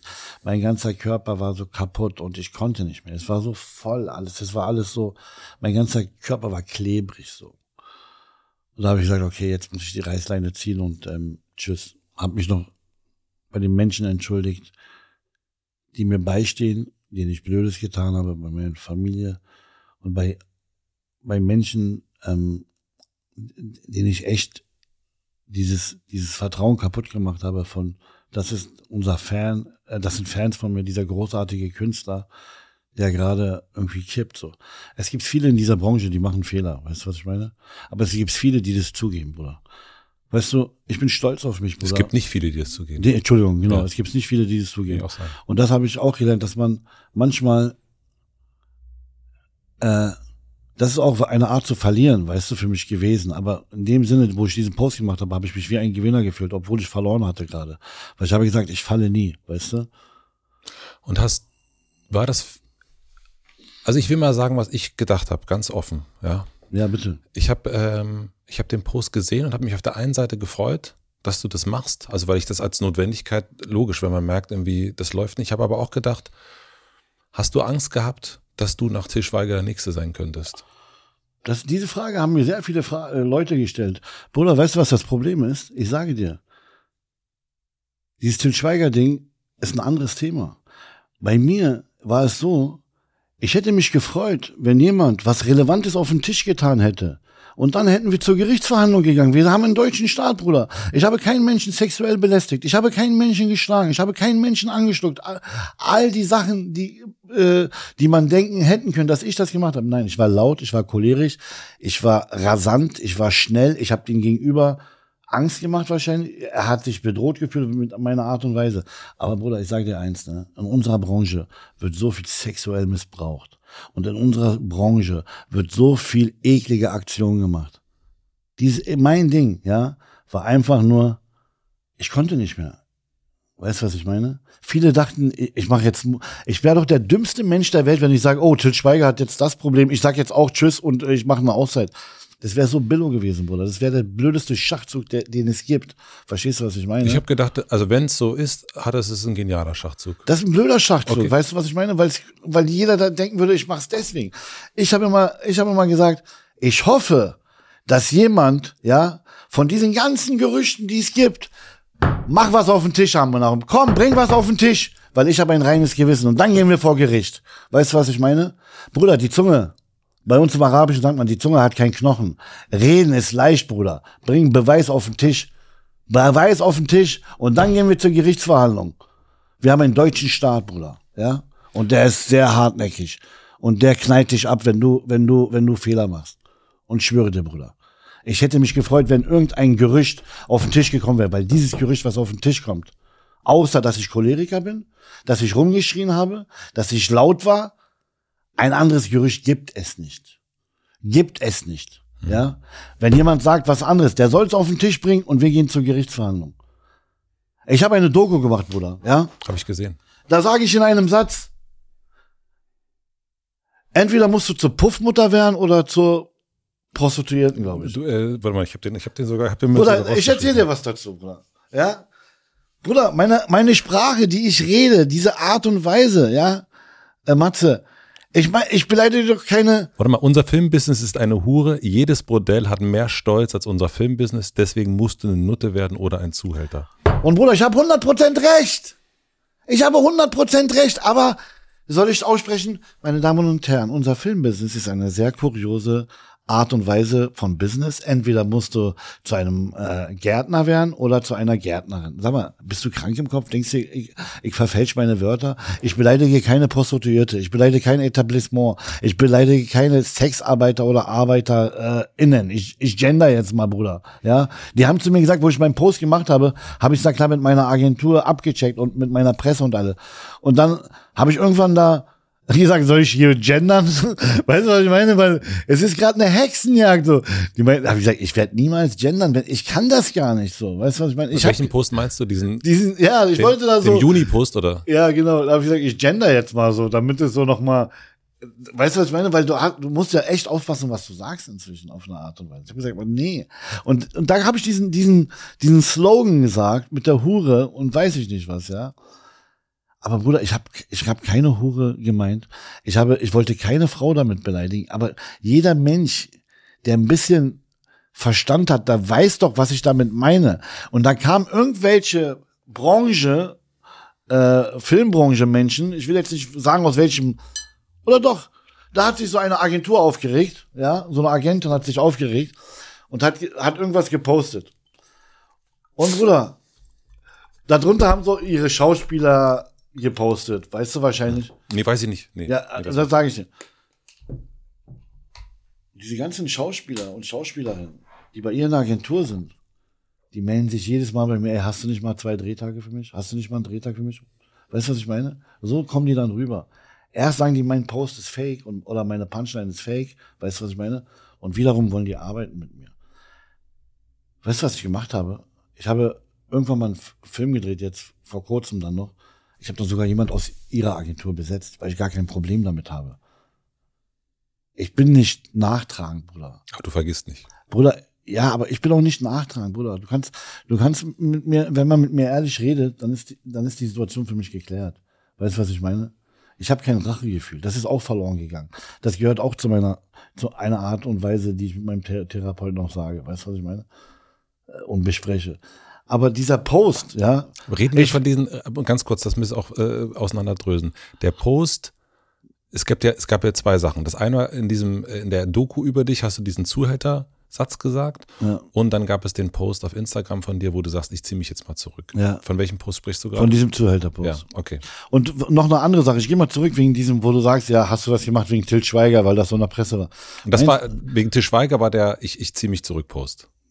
Aber ich habe es nicht wegen Til Schweiger ja, gemacht. Weiß, das ich erklärt. So. Aber äh, das, ich komme jetzt dazu. Hm. Aber denkst du ehrlich, dass ich dann nach dem Til Schweiger äh, Ding, ja, eine Woche später meine Doku rauslassen lasse, mit dieser Ehrlichkeit, Bruder, ich gucke in den Spiegel und sage, ich bin Kida Ramadan. Ja, diese Doku, ist eine Ehrlichkeit von mir. Und die verstecke ich nicht. Denkst du, ich hätte sie nicht zurückziehen können? Denkst du, ich hätte nichts machen können? Weißt du, was ich meine? Nee, ich habe gesagt, bitte raus damit. Weißt du, was ich meine? Wa- Warum? Weißt du, was ich meine? Das eine hat nichts mit den anderen zu tun. Verstehst du, was ich Das meine? verstehe ich. Ja. Also wenn jemand so denkt, dass ich das wegen, wegen diesem, wegen dieser Sache gemacht habe, ich habe danach eine Doku rausgehauen, so, ja. Du hast gerade gesagt, ich bin Kida Ramadan. Wer ist Kida Ramadan?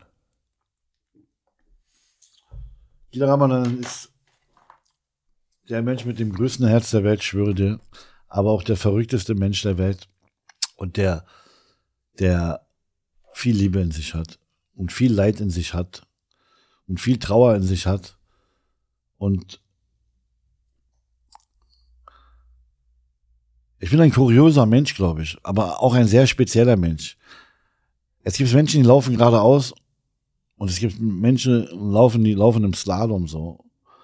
Und ich glaube, ich bin einer, der im Slalom läuft, so, weißt du, was ich meine? Ich bin, ich kann, ich kann es nicht sagen, was es mit mir macht, wenn ich, ähm, wenn, wenn ich, wenn ich zum Beispiel Drehbuch schreibe, so, weißt du, dann komme ich auf Ideen, wo jeder sagt, das ist der Wahnsinn, weißt du? Weißt du, keine Ahnung, wenn ich jetzt zum Beispiel einem Treppenhaus bin und ich muss in die erste Etage ich, und da gibt's einen Fahrstuhl, dann verstehe ich nicht, dass die Leute in die erste Etage laufen und ich nehme den Fahrstuhl und die Leute verstehen nicht, warum ich einen Fahrstuhl nehme. Weil es ist so ein kleines, so ein kleines Beispiel. So. Ich trinke am Wir, Tag, wir gehen gleich joggen. ich, ich trinke am Tag 25 Espresso. Es passiert nichts mit mir. Ich kann schlafen danach wie ein Tier. 25 Espresso, ich schwöre dir, es ist ungelogen, ich untertreibe gerade. Und versuchst du denn, also ich meine, ich stelle mir das so vor, dass bei dir in deinem Kopf ordentlich was los ist. Also dass da ordentlich eine, eine, eine, eine Ping-Pong-Mannschaft richtig, äh, richtig am Start ist die ganze Zeit und Ja. Und versuchst du, also was versuchst du die Welt da draußen dem anzugleichen oder versuchst du deinen Inneren der Welt anzugleichen? Weißt du was? Ich versuche die Welt zu überraschen mit mir. Dass sie alle sagen, wow. Mhm. Weißt du, du hast vorhin gesagt, du machst das für dich. Ja? Hotel Matze machst du für dich. Ja.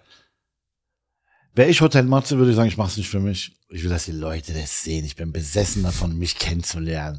Ich bin Motel Matze. Was wollt ihr von mir? Hotel Kida. Was gemischtes Hack? Was äh, Schlau, Flauschel und Lauschel? Wie heißen die zwei Brüder? Fest und flauschig. Also. Ja, die sind gute Brüder von mir. Ja. Jan Böhmermann und oder du bist Elite, Bruder, weißt du, was ich meine? Verstehst du, was ich meine? Aber du würdest dann sozusagen, für dich wäre es gegen ein, ein Spiel gegen die anderen. Es ist, ich weiß nicht, ob ich inzwischen. Äh, weißt du, was das große, äh, große Problem bei mir ist, Bruder? Das größte Problem ist bei mir, was ich, was ich, wo ich nie drüber nachgedacht habe. Ich gönne jeden so. Und das ist ein ganz großes Plus in meinem Leben, dass ich gönne. Ich gönne. Du gönnst aber, Ich gönne jeden. aber, Aber das ist vielleicht ein ganz großes Problem bei vielen so. Aber ich habe nicht dieses Problem. Und ich glaube, vielleicht ist das auch ein Problem bei mir, weil ich zu viel jeden gönne. Ich habe keinen Neid. Ich habe keinen Neid in mir. Ey, früher, aber wenn du, du willst ein Tor schießen, ja, gegen wen willst du dieses Tor schießen? gegen alle. Aber wenn ein Trotzdem anderer ein Tor schießt, dann sage ich, okay, Bruder, gar kein Problem, du hast jetzt das Tor geschossen. Aber jetzt schieße ich aber eins. ich schieße beim nächsten Mal zwei Tore, Bruder. Okay. Verstehst du? Ja, ja. Aber ich freue mich über dieses Tor. Ich freue mich radikal über dieses Tor. Ich schwöre dir. Ich freue mich. Früher war ich noch nicht berühmt und ich habe viel Castings gemacht, dies, das. Wenn ich dann eine Rolle nicht bekommen habe, habe ich gesagt, fuck, ich habe die Rolle nicht bekommen. Ich habe die Rolle nicht bekommen. Aber dann haben's, haben das so Freunde bekommen und ich habe mich ehrlich gefreut darüber. Weißt du, was ich meine? Ja. Und das, das, das, das habe ich auch gelernt irgendwann in der Kindheit, dass man gönnen muss im Leben, damit man weiterkommt. Weil wenn du nur auf Neidmodus bist, Bruder, nur auf Neidmodus bist, dann hast du ein falsches System im Kopf. Dann bist du fake, Bruder. Weißt du? Ja, voll. Das Schönste ist im Leben, leben und leben lassen, Bruder. Nicht fressen und gefressen werden. So, weißt du? Es hört sich krass an, wenn ich das sage, Bruder. So, Ma äh, Matze. Aber ich schwöre, es ist so. Bitte glaubt mir. Wir machen aus Bruder und ich schwöre dir ein Trinkspiel heute. Ähm, Cola Zero. Äh, Sag mal, nach diesem Post, nach diesem Zurückgehen, was ist dann passiert? Ja, dann bin ich in Therapie gegangen. Also du hast ja erstmal die Kommentarspalte ausgemacht. Ja. Also, okay. es gibt immer Hater und es gibt immer Zusprecher. Und ich war von mir, für mich war von vornherein, was zeigt da, was zeigt, weißt du, was soll ich mich da kommentieren lassen? Ich meine, das ist jetzt ein Post, den habe ich gemacht, jeder weiß Bescheid und da brauche ich jetzt nicht, ey, super, du bist der Beste oder halt's Maul, du Penner. So, ich brauche diese Zuspruch auch nicht. Und du bist in Therapie gegangen, einmal die Woche? Nee, ich war erstmal drei, äh, vier Wochen weg. Richtig, äh, mal runterkommen erstmal. Was heißt weg? Nach raus aus, äh, bin, äh, bin nach Österreich in der Nähe von Graz war ich. Eine Klinik oder? ja, hatte ich Klinik mit so ein bisschen erstmal so runterkommen erstmal richtig und dann mit äh, therapeutische Behandlung, dies, das. Und dann bin ich nach Deutschland zurückgekommen und habe hier ambulant meine einmal die Woche meine. Das ist nicht so Therapie, das ist so Analytik. So was ist in deinem Körper stecken geblieben jahrelang so. Und das holen wir gerade raus so, weißt du? Und du hast erst gesagt, das ist ja in deiner Generation und auch noch vor allen Dingen als Araber nochmal sehr das ist jetzt nicht normal, äh, zur Therapie zu gehen. Was hat deine Crowd, deine Gang, deine Peers? Mir war scheißegal, was meine Gang sagt. Aber was haben die gesagt? Mir war scheißegal, was meine Gang sagt. Mir war scheißegal, was meine Crowd sagt. Mir war alles scheißegal. Ich wollte einfach nur den Leuten, denen ich Scheiße getan habe, für mich, für meine Familie und insbesondere für mich sagen, Kida, es reicht, du musst. Ich habe mir viel Kraft geholt von meinem besten Freund Frederik Lau, der auch schon in Therapie gegangen ist und der, der mir gesagt hat, du musst da durchhalten, pass auf, das ist ein langer Weg, dies, das. Aber die ersten Tage werden hart und dann kommst du zurück wie ein Teufel, im guten Sinne. Und na klar äh, ist dieser Schritt zu gehen erstmal ein ganz, ähm, ganz harter Schritt für mich, für jemand, der äh, nie fallen will, nie erniedrigt werden will, nie auf dem Boden sein will und sich das so anfühlt, als würdest du jetzt erniedrigt sein, auf dem Boden sein. Aber dann, wenn dein Körper nicht mehr mitmacht, dann, dann musst du, musst du reagieren. Und wenn, wenn, wenn die Ehrlichkeit zu dir da ist, dann musst du diese Ehrlichkeit annehmen und nicht irgendwie versuchen zurückzuziehen. Und das war für mich ganz wichtig. Und mich hat nicht interessiert, ob Peter, Ahmed oder Giovanni oder Martina oder weiß ich nicht, wie die alle heißen mir irgendwie auf die Eier gehen oder mich zusprechen oder nicht zusprechen. Für mich war ganz klar, es muss was passieren. Wie, wie ist deine Familie damit umgegangen? Also du hast. Ich habe nie mit meiner Familie drüber geredet. Ich wollte nicht dieses Gesprächsthema haben. Ich bin sofort gegangen. Du bist ja schon super lang mit deiner Frau zusammen. Ich glaube, seit, was ich habe das gelesen, was war das, 97? Und du hast jetzt in, in, dem, in dem Buch, habe ich gelesen, ähm, was du mit Frederik äh, zusammen gemacht hast, dann dankt ihr euren beiden Frauen, dass die so lange mit euch durchgehalten haben, mit den kleinen und großen Macken oder so steht da drin. Ähm, bei all dem Explosiven und dem Hoch und dem Runter und am Anfang deiner Karriere, also als ihr zusammengekommen seid, als du dein erstes Kind bekommen hast mit 1999, du warst ja noch, du warst, das war ja alles nur eine Idee von. Also das war ja alles nicht. Wie habt ihr das geschafft. Und ich bin, ich habe ein Kind, habe ich dir am Telefon gesagt, und das ist schon manchmal auch anstrengend und so weiter, aber dass du das alles so halten konntest, dass ähm, früher mit Anfang 20 und nix haben und dann im Grunde, zumindest mein Blick, auch alles haben, also einer der erfolgreichsten deutschen Schauspieler zu werden und all das zusammen zu navigieren, wie und dann jetzt Klinik und aber nicht mitnehmen und so, also wie Deswegen sage ich ja, man irgendwann fällst du um, Bruder. Irgendwann fällst du um, Bruder. Du, du, du ich denke ich denk nicht in zwei Wochen, ich denke immer nur an, an täglich so. Ich denke nur täglich. Also wenn ich heute eine Abgabe habe, zum Beispiel von einem irgendeinen wichtigen Schriftzug und ich habe das schon drei Wochen im Kopf, dann mache ich das zwei Minuten vorher. Ich lerne meinen Text auf dem Weg zu, zu, zum Set so. Ich mache Dinge sehr, sehr, sehr, sehr, sehr, sehr, sehr spät, so, weißt du, was ich meine? Und das, das musst du alles erstmal neu kontrollieren in deinem Leben und erstmal neu kennenlernen wieder, dass du strukturiert auch sein musst in deinem, in deinem Leben, so, weißt du? Du kannst nicht ein Leben einfach so führen, als wäre es eine Achterbahn. Das habe ich verstanden, so. Und willst du nicht über Familie reden, dann, dann gehe ich woanders hin. Also mich hat's nur interessiert. Also, also ich habe ich hab irgendwann mal gesagt, ich, werd, ich will nicht mehr über Familie reden. Okay, nee, das wird deswegen. Ich habe gemerkt, du Ja. sch- umschiffst das Bruder, ich, deswegen. ich bin Dribbler, Bruder. Ich, ja, ich, ich, ich, und ich kann zuhören. Ähm, Ey, Matze, ich muss mich nochmal bei dir entschuldigen. Du bist ein cooler Typ, Bruder. danke. Du auch? Du bist in, Ich wäre gerne mit dir in einer Klasse gewesen. Bist du Berliner? Nee, ich bin äh, Südbrandenburger. Was heißt das? Neuruppin oder was? Nee, ähm, schön wär's. Äh, nee, Grenze zu Sachsen. Ähm, Sag mal Stadt. Elsterwerda? Kommt da nicht so ein Bier her oder so? Nee, es kommt ein Wasser, kommt aus Bad Liebenwerda her. Ach so. Ähm, das ist daher, aber ich sag mal Bist du so, Ossi ich bin sozusagen? Ossi. Was hast du mit deinem Begrüßungsgeld gemacht?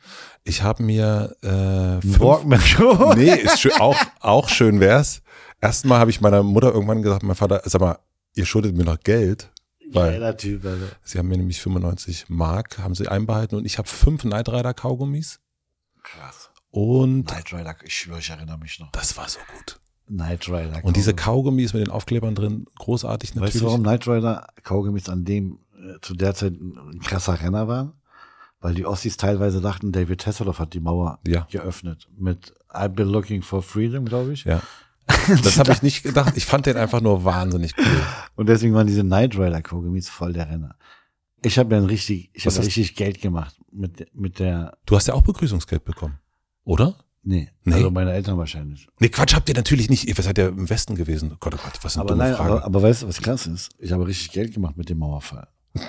Wir haben Mauersteine verkauft, die wir im Hof kaputt gemacht haben und ich habe die ganzen Asiaten so hoch und runter weggeklatscht mit Preisen. Und dann haben sie aber irgendwann gemerkt, die sind gar keine Originalen. ja, Wir haben immer größere Steine hergeholt. Das war echt. das war richtig. Das, da, äh, da, daran erinnere ich mich an den ersten Berlin-Besuch mit meinen Eltern, dass da Leute wirklich Mauersteine verkauft haben. Ey, ich stand davor wie ein kleines Kind, habe die Dinger wegverkauft. Das ist ja genial. Ah, schön. Ey, ähm, Knight Rider ist vielleicht ein guter, äh, gutes Stichwort. Was waren für dich, also dass du Schauspieler werden willst, dass du gesehen werden willst und das ist bei dir, fand ich auch sehr interessant, dass du auf der einen Seite Schauspieler werden wolltest, aber ich habe so das Gefühl, also du wolltest auch nicht Sat 1 machen. Nein, Nein, Bruder, du, du hattest, wir du hattest immer, machen, Bruder, wir machen keinen Sat 1, Bruder. Ich habe kein Problem mit Sat 1. Ja, ich liebe MacGyver. Ja. Aber, das lief wirklich auf Sat 1. aber ich wollte schon so Filme machen mit Tom Schilling so und Frederik Lau. Zehnjähriger. Also als Zehnjähriger hätte ich sogar noch, da war für mich noch nicht klar, was, was relevant ist oder was, was äh, ein gutes, äh, wo gute Filme produziert werden oder was für Filme produziert werden. Mhm. Als Kind wusste ich noch nicht mal, was ich machen soll. So. Ich, ich habe immer gesagt, ich will ein Star werden. So. Aber in welche Richtung wusste ich nicht so. Und ich wusste aber, ich werde berühmt, Bruder. Ich schwöre dir, ich wusste, ich werde, weißt du, was bei mir auch sehr, sehr krass ist, Matze? Alles, was ich will, kriege ich. All meine Träume. Du Also, machst ich, dich fertig. ich will ja auch nicht, ein, ich will ja auch kein U-Boot haben oder so. Also all, all die Träume, die ich mir so, wo ich sage, boah, das wäre so schön, wenn ich das mal mache, habe ich alles geschafft. Okay, was, wovon träumst du jetzt gerade? Jetzt träume ich gerade davon, ähm, meine nächsten Projekte, die ich habe, ja, anders zu drehen, aber genauso effektiv zu drehen und so kurios zu drehen, dass jeder drüber reden muss. Ich freue mich, nächstes Jahr will ich auf jeden Fall den äh, Tim Raue verfilmen. Ah, sehr gut. Hab die Rechte seit zwei Jahren. Ich glaube, der Tim ist so ein bisschen sauer auf mich, weil ich das jetzt ein bisschen stehen lassen habe. Aber das wird auf jeden Fall mein Bruder spielen. Tim Raue wird Frederik Lau spielen. Ah, Das steht schon fest. Und ähm, ich drehe immer mit Familie und Freunde. Meine ganzen Casts sind immer Freunde und Familie. Immer, immer, immer. Ich nehme immer denselben Tonmann mit, Andreas Mücke. Ja, ich rede hier von Tonmännern, über die keiner redet. Weißt du? Das sind Bilge, weißt du, das sind Leute, die im Hintergrund sind, aber die sind da, weißt du? Die rufen dann an, sagen, ey, Kida, geht's dir gut? Brauchst du mich noch? Hast du irgendwas, wo du Hilfe brauchst, gerade wo es dir, weißt du, wenn du am, ich brauche Freunde, wenn ich schwarze Tage habe. Ich brauche keine Freunde, wenn ich weiße Tage habe. mhm. voll. Ich habe, ähm, ich würde gerne, du hast es schon ein paar Mal gemacht, aber ich würde tatsächlich gerne ein bisschen über Vorblocks reden wollen. Bruder, bis zum Tod mit dir. Gut. Frage, Antwort oder richtig so ausführlich, so literaturmäßig? Du, dadurch, dass du hier sitzt und nicht bei den Feuilletons, machen wir Feuilleton hier. Ähm, wann, also, was mich überrascht hast, du wolltest eigentlich nicht zum Casting gehen. Ja. Warum nicht? Weißt du was? Ich würde gerne ganz kurz. Ich auch, Bruder. Entschuldigung. Es Ja. ist Super, dass wir eine Pause machen. Aber ist bis jetzt alles gut für dich? Alles super. Ich muss noch, ich muss noch, äh, ich muss noch pinkeln. Ich muss auch gleich pinkeln. Jetzt sind wir wieder da. Genau. Ähm, wollen wir das fortsetzen, worüber wir gerade reden? Oder wollen wir es? Ja, können wir sagen. Ich habe ich hab gesagt, äh, ich sag gerade Sachen hier. Wir haben gerade eine Pinkelpause gemacht. Ja. Ich war schnell. Nee, Ich habe Hände gewaschen. Ja, du warst schneller fertig. Bruder, wir waschen die Hände, bevor wir, äh, Du hast recht. weißt du, was ich meine? Bei uns andersrum, Bruder. Aber war nur Spaß. Ähm, wir haben gerade darüber geredet, dass ich hier Sachen sage, die ich noch nie im Interview gesagt habe, dass, dass ich auch geschlagen wurde zu Hause von meinem Vater. Ich glaube, das kommt auch daher, dass ich mich gerade mehr öffnen kann für, für Themen und dass, dass er Probleme hatte, in diesem neuen Land sich zu etab etablieren und relevant zu arbeiten und eine Struktur zu bauen und irgendwie die Autorität dann zu Hause festhalten muss, damit das nicht aus dem Ruder läuft und so. Und ich glaube, bei mir war das auf eine andere, auf eine andere Art und Weise genauso, dass ich mir das abgeguckt habe, vielleicht, dass ich akzeptiert habe. So, ich habe, was du gesagt hast, viele sagen dann irgendwann, ich schlag zurück, so, aber ich habe das nie im Gedanken gehabt und nie, das war so weit weg, so, ich habe es einfach auf mich genommen, weil das einfach so, ich habe es akzeptiert, so, das war so. Wir mussten, das gehörte dazu, so irgendwie, weißt du. Aber wie gesagt, es war jetzt nicht jeden Tag, es war auch mal, also, aber genau, ich glaube, dass, dass man das auch mitnimmt dann, so, weißt du, für die Zukunft, so, dass man denkt, okay, ist auf eine andere Art und Weise jetzt nicht mit der Gewalt oder mit der, mit dem Handgreiflichen, aber mit dem Gedanken zu sagen, ihr müsst mich akzeptieren, wie ich bin, oder ich mache jetzt mal so, keine Ahnung. Ja, ja. Das ist natürlich, also so, ich habe jetzt, also super spät erst, ähm, da- das ist ja auch nie eine Entschuldigung oder irgendwas, aber so dieses, wenn man selbst Vater wird und dann nochmal so zurückdenkt. Und jetzt bin ich irgendwie, ich bin jetzt 44 und als meine Eltern 44 waren, äh, da war ich schon längst weg, da war ich schon in Berlin, also weil die mich super jung gekriegt haben. Und diese ganze, also was auch mit so vielen Menschen in, gerade im Osten des Landes passiert ist, nach der Wende, wie die Ja. ähm, Für die war auch schwer, Bruder. super schwer. Bruder, viele meinten auch, viele meinten auch, die, die Mauer hat uns kaputt gemacht, so. Die, die, diese, dieser Wechsel war auch für die meisten ein totales Glück und eine totale Freiheit, aber viele haben auch gesagt, wir kommen nicht mit dem System klar. Ich erinnere mich voll an diese, an diese Zeit, obwohl ich da sehr jung war, so. Aber man hat das mitbekommen auch so, dass Menschen, manche Menschen den Turn nicht richtig geschafft haben, weil das, na klar, auch eine komplette Umwandlung ist. Weißt du, was ich meine? Ja, Komplettes Update, Alter. völlig. Und deswegen, ich verstehe auch die, die Überforderung, also so was, was, was, was du erlebt hast, was ich auch erlebt habe und viele andere auch, ne? Das sind einfach junge Eltern, die total überfordert sind mit, mit all dem, was passiert. Und da irgendwie klarzukommen. Und natürlich ist auch sowas wie ein Dreh, ohne das, ne, also du hast dich, du hast es auch entschuldigt oder versucht, dich bei den Leuten zu entschuldigen, aber das ist natürlich eine, du hast halt gesehen, okay, hier ist Stress. Ja. Und so wird auf Stress reagiert und jetzt hier ist wieder Stress bei mir und ich reagiere wieder so auf Stress. Du, für mich war auch gut, nach der Therapie jetzt diese Projekte zu machen, um zu sehen, was macht das mit einem, die Therapie und so. Und ich bin so glücklich darüber. Ich hätte es vor 20 Jahren machen müssen. So jetzt bei dem letzten Dreh, den ich gemacht habe als Schauspieler. Es war einfach so schön, dass Menschen mit Menschen lachen, Vertrauen, Glücklichkeit. Und ich war nicht mehr so verbissen, ah, ich muss das, das, das. das. Manchmal schäme ich mich dafür, weißt du, was ich meine? Manchmal schäme ich mich echt dafür, dass ich, dass ich zu Menschen nicht nett war. Das, das im Nachhinein, ich war so im Adrenalin, dass ich das echt teilweise nicht gemerkt habe, dass ich gerade normale, keiner will, dass du so mit, dass jemand so mit deinem Kind umgeht, denke ich mir, weißt du, was ich meine? Und dann dachte ich mir, warum, warum mache ich das denn hier alles so? Nur damit die Einstellung super ist, nur dass ich super Schauspieler bin. Es ist doch viel schöner, wenn einer Danke sagt am Ende des Tages für deine Arbeit. So. Was wäre denn jetzt, wenn wir uns vorstellen, nächstes Jahr im April ein neuer Dreh und das wird nicht passieren, aber wir, es könnte ja sein, du hast, man merkt, der hat jemand die Uhr nicht umgestellt und äh, das Blut schießt dir in den Kopf. Was wäre etwas, was man, was man tun ja- könnte? Ich weiß ja jetzt, wie ich mit dieser Situation umgehe. Das habe ich ja jetzt. Ne, du, aber die, die anderen auch. Also was, was würde dir, was, was brauchst du in so einem Moment eigentlich? Also was müsste man dir sagen? Man muss einfach, ich will nicht, dass sich irgendein Mensch verändert. Hier alles soll so bleiben, wie es will. Ich muss mich verändern. Und das ist das Wichtige, dass ich mit der Situation anders umgehen muss, die ich vorher, wie ich vorher nicht umgegangen bin. Man muss, ich würde genau dasselbe sagen, aber ich würde das anders formulieren. Ja? Mhm. Wenn ich ein Glas Wasser will, dann sage ich äh, ein Glas Wasser. Und nicht ein Glas Wasser, wenn ich gerade im Tunnel bin. Weißt du, das ist eine ganz, ganz eine komische Art. Ich kann es auch nicht erklären. Ich bin auch sympathisch am Set. Keine Sorge. Also nicht, dass du denkst, dass ich jeden Tag so war Nein, am, äh. am Set und so. Ich dachte einfach auch, ich bin der König, Bruder. Ich dachte echt, ich bin der, ich bin der König so. Ich dachte echt, ich bin, ich bin Midas so. Und ich dachte, ich bin, also Fing das mit Vorblocks an? ja klar, Bruder. Bruder, wenn auf einmal Angela Merkel sagt, sie guckt nur meine Filme, wenn Jogi Löw sagt, du bist der King, wenn, also so Menschen, wo du sagst, wo du hochgeguckt hast, so weißt du, so nach, was heißt hochgeguckt, Mhm. aber so Menschen, so, die, äh, die, die Masse repräsentieren.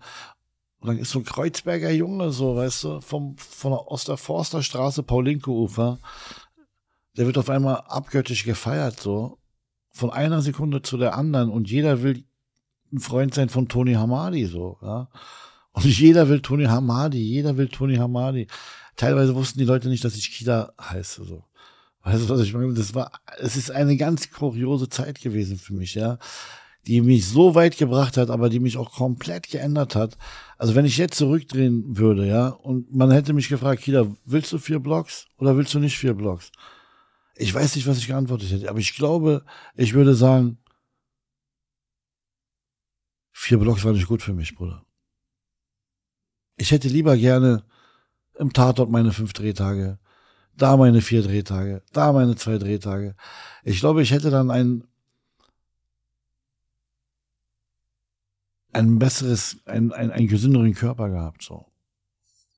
Wenn, wenn wir sagen würden, jetzt wieder vier Blocks, würde ich sagen, ja, gerne. Mhm. Weil jetzt weiß ich damit umzugehen. Jetzt weiß ich, wie ich die Situation klären kann. Jetzt weiß ich, wie ich mit diesem ganz. Ich bin auch so ein Typ, der nicht nachdenkt, weißt du? Und ich in einer Situation bin. Ich denke nicht nach so. Also ich habe vorher nicht nachgedacht bei vier Blocks oder bei irgendwas. Ich habe das nicht wahrgenommen. Die alle haben gesagt, alle haben mit vier Blocks Geld gemacht. Der eine mit Shisha-Tabak, der andere mit das, der andere mit das. Und ich habe einfach nur gesagt, ich bin berühmt, ich bin ein Star, mehr will ich nicht. Ja, du hast Tony Hamadi den Friseur aufgemacht. Ja, aber es ist doch ein gut. Witz gewesen. Ich Sehr meine- guter Witz. Ich fand den mochte den. Ja. Hast du denn, mh, also ich habe das damals geguckt und habe dich, ich weiß es nicht mehr genau, ob ich dich dann dort entdeckt habe, aber äh, vorher schon in, ich glaube, Ich habe viel war gedreht vorher, Bruder. Ich war Ja. kein No-Name. Nee, so. nee, defi- nee, das ist aber ich habe schon ein bisschen so meine, meine kleine Liste gehabt an guten Filmen. Absolut. Ähm, aber du hast, du bist ja nicht zum Casting gegangen erstmal und dann, als du genommen wurdest, hast du dich so drauf vorbereitet wie noch nie zuvor. Also du hast Ja. dir alle Gangsterfilme ange- sagt man, wenn du die Scheiße isst, musst du einen Löffel dabei haben am Ende. Verstehst du? Naja, du hast dir alle Gangsterfilme angeguckt ohne Ton. Alle. Also alle Klassiker. So. Die Klassiker. Und Es war einmal in Amerika, Goodfellas, Scarface, ähm, in den Straßen der Bronx, äh, Raging Bull, äh, Casino, ähm, pf, äh, Carlitos Way. Äh, ich habe alle mir hoch und runter weggeklatscht. Und Bruder, alle ohne Ton. Alle ohne Ton. Alle. wer ist, ich habe dich erst gefragt, wer ist Kida Ra Ramadan und wer ist Tony Hamadi? Tony Amadi ist eigentlich ein Familienvater, auch mit großem Herz. Ich habe vieles von Kida Ramadan in Tony Hamadi gesteckt, ja. Also ich verkaufe kein Kokain oder mache keine kriminellen Sachen, aber ich habe viel von der von der Ehrlichkeit und von der Liebe zu den Ki- Kindern oder zu meiner Tochter und da war schon viel drinne und ich bin auch so ein Typ, der mit dem kann man auch reden und übernehme auch äh, gerne mal ähm, die Gesprächsrunde, wenn es Probleme gibt, so weißt du, was ich meine? Und das ist auch so Tony Amali, der versucht halt Probleme Alle- zu lösen. alles in einen Schach zu halten, auch mit den mit Person A und Person B, wenn sie böse sind so. Immer versuchen eigentlich auf einen Nenner zu kommen, wenn es brennt. Das ist auch ADHS so ein bisschen, so weißt du. Warum ich dem gerne zugeguckt habe, ist Man so hat mit denen gelitten auch, ne? Und das man, Kultivieren des Unberechenbaren, man habe ich leidet gedacht. auch mit Kida Ramadan, Bruder. Ich schwöre dir, man, man leidet mit mir auch. Ich, ich habe so, weißt du? Dein Umfeld auf jeden Fall. Ja, mein Umfeld, soll ich mal was sagen? Viele, weißt du, ich habe viele, ich vergesse nicht so. Das ist ein großer Vorteil ist von mir. Ich vergesse nicht. habe ich erst gedacht, nämlich du verzeihst alles, aber du vergisst nichts. Ich vergesse nicht und das schwöre dir. Und ich arbeite immer mit den Leuten zusammen und sage immer wieder Danke. Und wenn ich weiß, der braucht gerade einen Job, dann schreibe ich ihn extra in mein Drehbuch rein. Und schwöre das habe ich so oft schon gemacht. Und hol mir den Schauspieler nochmal oder die Schauspielerin. Weil ich weiß ganz genau, die brauchen gerade einen Job und das sind gute Schauspieler. Und die werde ich immer mitziehen. Und diese ganzen Schauspieler, die mit mir gearbeitet haben, die wissen ganz genau, wer ich bin. Und die wissen ganz genau, wie ich ticke. Auch mit meinen Fehlern, die ich hatte. Ich sage nicht, dass ich fehlerlos bin, aktuell. Ich habe bestimmt noch Fehler, aber man lernt. Und ich will lernen. Weißt du, es ist so gerade, ich mache gerade mein Abitur, mein Lebensabitur. Weißt du? Und das ist für mich ganz wichtig. Wichtiger als jeder Erfolg, wichtiger als jeder Film, wichtiger als jeder, ich wollte immer Preise gewinnen. Preise, Preise, Preise. Total, du bist preisgeil gewesen, regelrecht. Preis, aber ich würde jetzt inzwischen sage ich, ich glaube, ich würde jeden Scheißpreis ablehnen. Ich brauche diese ganzen Preise nicht mehr. Ich will diese Preise nicht mehr. Das ist einfach nur, weißt du, ein Preis ist dafür da. Naja, anderes Thema. Also was ich damit sagen will, ist, meine Zukunft, die ich mir gerade bauen will, und die ist einfach, muss Gesundheit sein und Ehrlichkeit und, und kontrolliert sein und wahrhaftig nett zu sein. Und das ist kein Joke und kein Spruch, weißt du? Und das ist jetzt auch kein Macho-Gehabe. Ich bin vielleicht der größte Macho. Aber ich bin erst Macho, wenn zehn Leute in einem Raum sind. Wenn ich eins zu eins bin, bin ich ein kleines Lamm. Weißt du, was ich Mhm. meine? Es ist ehrlich so, Matze. Ich, äh, Glaubst du mir? ich, ähm, Sei ehrlich, glaubst du mir? ich habe ich Denkst glaube, du, das ist alles Show? Nee, das glaube ich nicht. Ich glaube, du Es bist, ist null Show, nee, Bro. nee, ich glaube, du bist ein, äh, bist ein, äh, ein wechselhafter Kollege. Und ich glaube, dass ähm, Was meinst du mit wechselhafter Kollege? ich glaube, also äh, man sieht es dir an. Also ich glaube, wenn man sich jetzt das äh, unser Gespräch anhört, du hast also so wie du jetzt da sitzt, du du hast einfach eine eine Temperamentskurve, die ich hier im Hotel Matze so noch nicht gesehen habe. Und ähm, und das Aber ist findest du gechillt oder findest du die, äh, also jetzt guck mal, guck mal, wie du jetzt da sitzt. Das ist ja wirklich sensationell. Du sitzt damit, äh, wer es jetzt nur, äh, wer es jetzt nur hört, du sitzt wirklich, äh, ähm, also äh, ich kann es gar nicht richtig. Du hast die Hände verschränkt. Du hast äh, ein wahnsinnig süßes Lächeln gerade, knuffig. Und du hast aber auch, man merkt, du hast auch eine unglaubliche Power. Und das die ist Power werde ich nie verlieren. ja. Weißt du, die haben zu mir gesagt, ADHS, du musst Tabletten nehmen, um runterzukommen, ja. Aber die macht deine Vision kaputt beim Schreiben oder beim, beim Ausführen deiner Kunst. Hab ich gesagt, ey, ich will es nicht mit Tabletten schaffen. Ich, ich will es ich will's schaffen so, weißt du, was ich meine? Dass ich mich, da- dann, dann, dann fühle ich mich kontrolliert von, von irgendwelchen Medikamenten. Das will ich gar nicht. Deswegen nehme ich keine Medikamente, weißt du, was ich meine? Ich will kontrolliert sein, indem ich meinen Körper kontrollieren kann. Was mich ein bisschen stutzig macht, ist, weil du mich gefragt hast, glaubst du mir, ja? Ja. Ähm, weil ich merke schon, also bei mir, also ich bin wahnsinnig unausgeglichen und auch im, im Rahmen meiner Möglichkeiten explosiv, wenn ich keinen Sport mache. Und, und das, äh, ich glaube, also ich würde dir sagen, ey, Kida, du musst Sport machen. Ich weiß es. Also um, also auch vor allen Dingen das, also weil das ist ja ganz viel Wut und so weiter, ist ja im Körper auch drin. Und die, äh, hier sitzen so viel schlaue Leute immer und reflektierte Leute. Und die, bei manchen merkt man, also ich merke den Leuten an, wenn die Sport machen, wenn die irgendeine Art körperlichen Ausgleich haben oder wenn sie ihn nicht haben. Und das ist, glaube ich, total wichtig, weil das ist etwas, Du, absolut. Ernährung, Schlaf und Sport, Bruder. Ja. Ich glaube, diese drei Elemente, wenn du die im Griff hast, Bruder, Ja. das, das ist so Jackpot so, Bruder. Das ist so, dann ist so Premium so. ja, Weißt du? Ja, ja. Und deswegen äh, beim Sport, wir gehen gleich, wir gehen gleich laufen. Ich habe überlegt, ich habe so ein paar Tage gemacht, dass ich morgens immer zum Schwimmen gegangen bin, so in Wilmersdorf, in so einem Schwimmbad, in so einem Hallenbad. Aber ich schreibe gerade sehr viel. Ich schreibe gerade sehr viel. Und ähm, auf jeden Fall habe ich da schon Ambitionen dazu. Immer. Ich habe auch ein Rudergerät zu Hause. Weißt du, Ja, es muss. Das ist ganz wichtig. Also ich glaube, das äh, ist, Ja, Telefon aus. Ja. ja, das ist ganz, ganz wichtig. Hussein Tabak ruft gerade an. Wer ruft an? Hussein Tabak hat gerade einen, Wer ist das? einen Bambi gewonnen für Oscars Kleid. Ach, wie schön. Das ist ja sogar sehr gut. Ähm, Florian war auch hier. Da hast du mit, da hast du einen äh, Polizisten gespielt. Genau. Fand ich gut. Ja, ja. Ähm, ich hatte, als ich diese SWR-Doku, war der SWR-Doku, glaube ich, ne, äh, von Ja. Bayreuth nach Berlin, Ja. habe ich gesehen und an manchen Szenen hatte ich eine Art Déjà-vu. Und ein Déjà-vu, weil ich irgendwann mal, und du hast es bestimmt auch gesehen, Jim Carrey, ähm, die Dokumentation, als er Andy Kaufman gespielt hat. Ja. Und ich habe gesehen, äh, ne, das ist die Dokumentation handelt davon, man merkt einfach, Jim Carrey kommt aus dem Andy Kaufman nicht so richtig raus.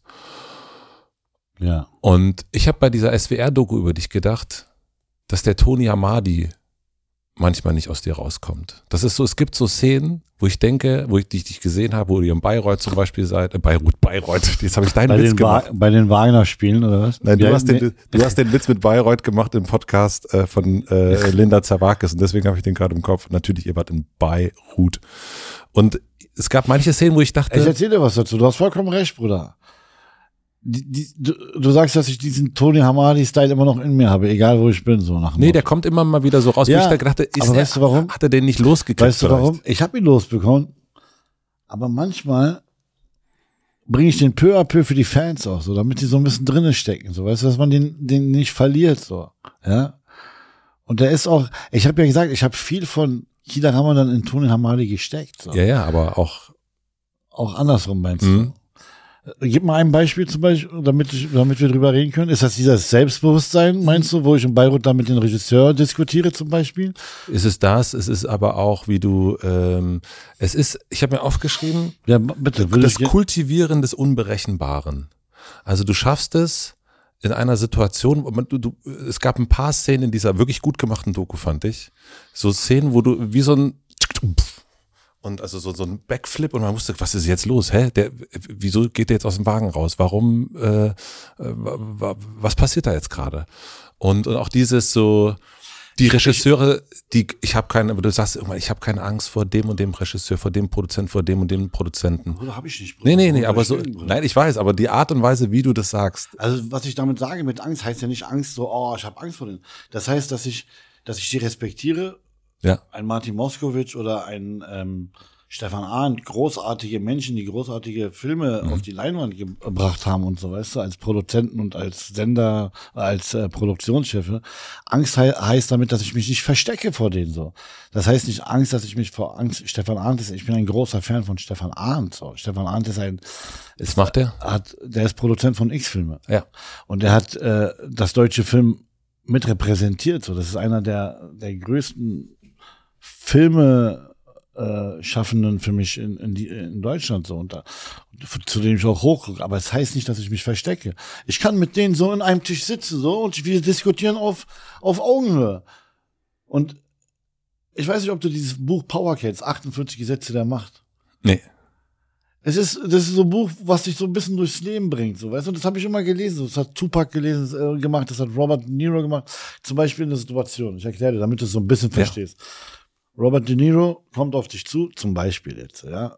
Also, Ja. ich übertreibe gerade, aber ich erzähle nur ein Beispiel. Nicht, dass die Zuhörer wieder sagen, der Typ ist Größenwahn. Also, Robert De Niro kommt auf mich zu und sagt, hey, Kida, äh, ich habe dich bei vier Blogs gesehen, du bist stark. Dann sage ich, echt? Äh, wer bist du? Was machst du? Bist du auch Schauspieler? Schon bin ich von der Tonalität höher als er. So ein kleines Beispiel.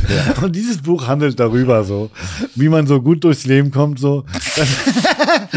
Matze, es ist, es ist nichts für dich. Aber guck mal, du lachst gerade und das finde ich sehr gut. Das heißt, Power 48 Gesetze machen. Und ich habe das Ding geschluckt. Das, ist- also das glaube ich dir zu 100% Während den Proben und während den Dreharbeiten habe ich das Ding geschluckt. So, ich habe das Ding geschluckt. Wenn immer einer mit mir geredet hat, so habe ich gesagt, was? Ich habe dich nicht verstanden. Red bitte deutlich.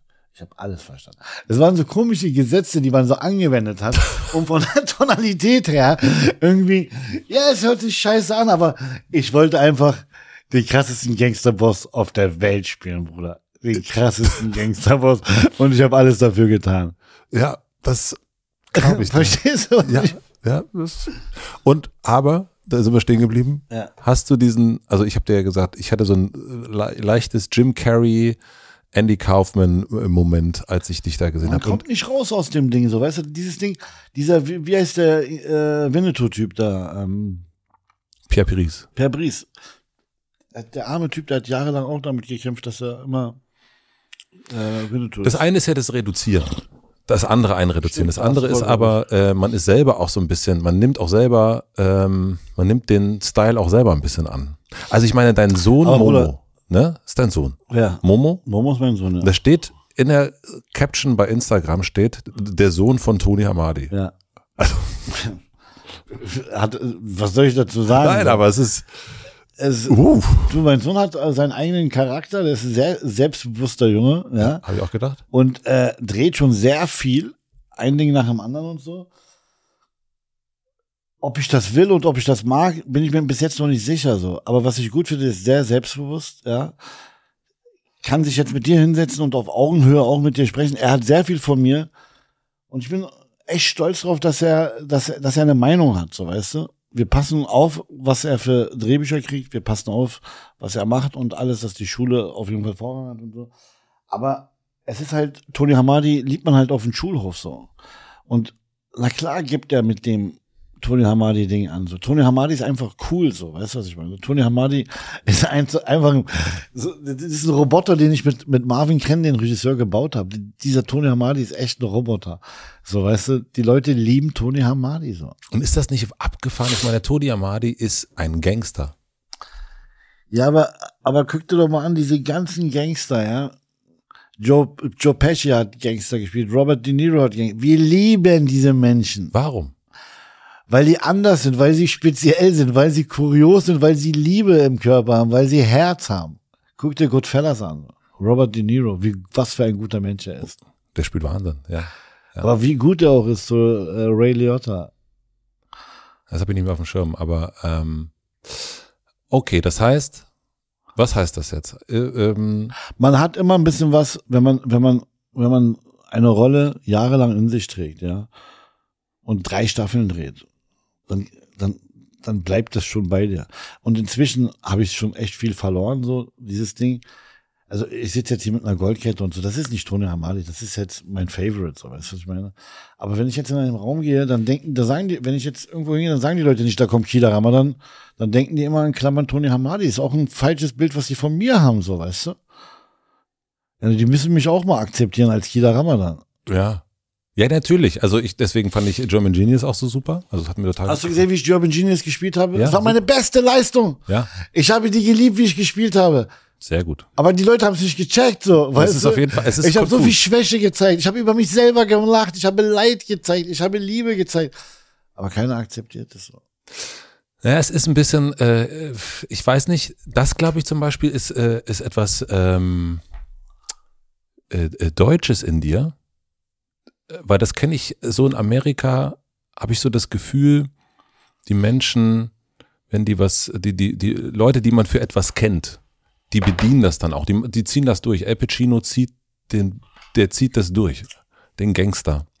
Und in Deutschland habe ich das Gefühl, dass man, man ist für etwas bekannt und dann die Person, die für etwas bekannt wird, will unbedingt zeigen, dass er noch was ganz anderes kann. Ich glaube, das ist auch wieder, weil wir erst über Deutsches, über Stolz Aber meinst so du, also du sagst zum Beispiel, zum Beispiel, Hm? in Amerika, Al Pacino, Gangster, spielt immer Gangster. der spielt auch andere Sachen. Ja, aber aber, der, aber, das ist so dein, was du sagtest. Das ich glaube, es ist eher ein Abfind, also eher ein, aber Kida Ramadan soll nur Gangsterfilme machen. nein.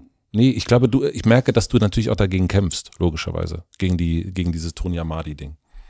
Ich habe gar keinen Bock mehr, einen Gangster zu spielen, Alter. Ganz ehrlich. Ich habe echt keinen Bock mehr, diesen Gangster zu spielen. Ich habe gar keinen Bock mehr. Ich habe echt keinen Bock mehr, diesen. Ich habe verdammt noch mal gar keinen Bock mehr, diesen Gangster zu spielen. Wenn ich jetzt Gangster spiele, dann nur noch Komödien, Gangsterkomödien. Ich habe jetzt gerade eine Serie gedreht, die heißt Testo. Erzähl mal davon, ja. Das das habe ich in fünf Tagen geschrieben, in fünf Tagen verkauft. Ich habe gesagt, ich will nächsten Monat drehen. Wer will? Ich wollte, weißt du, das ist genau, ja. Ja, genau. Das ist genau das, was du meinst. Äh, als Kind wollte ich mal eine Bank überfallen, weil ich es immer geil fand. Und weil ich weil ich es immer doof fand, äh, Bankräuber, die sind so doof, dachte ich, die kommen noch nie heil raus da aus einer Bank. Weißt du? Aber irgendwie da habe ich Dog Days Afternoon gesehen, Hundstage von Al Pacino, Ja. und dachte mir, Mann, ey, Und als Kind wollte ich immer eine Bank überfallen. Ich habe gesagt, irgendwann mal schreibe ich. Ich war immer dran an so einem Banküberfall, aber ich wusste nie, ich wollte die Tunnelgangster verfilmen, dann war das aber mir zu konfus. Sat eins hatte das mal irgendwann gemacht, es war scheiße. Und dann hatte ich diese Idee, Hundstage auf Deutschland, habe eine Serie gesehen auf Netflix, die hieß Kaid. Da ging eine Folge zwölf Minuten bis 15 Minuten. Da dachte ich mir, dieses Konzept gibt's nicht in Deutschland. China. Hab das Ding runtergeschrieben. Draußen sind die Bullen, drinnen sind die Geiseln. Ich gehe mit meinen Jungs rein und übernehme die Bank. Also ich hab, bist ein Gangster? Ich bin ein Gangster, ja. Ich will kein Gangster mehr spielen, aber das Ding wollte ich nochmal zu Ende bringen. Mhm. Und ich sage dir, ich sage dir, wir haben eine Folge an einem Tag gedreht. Ich schwöre dir.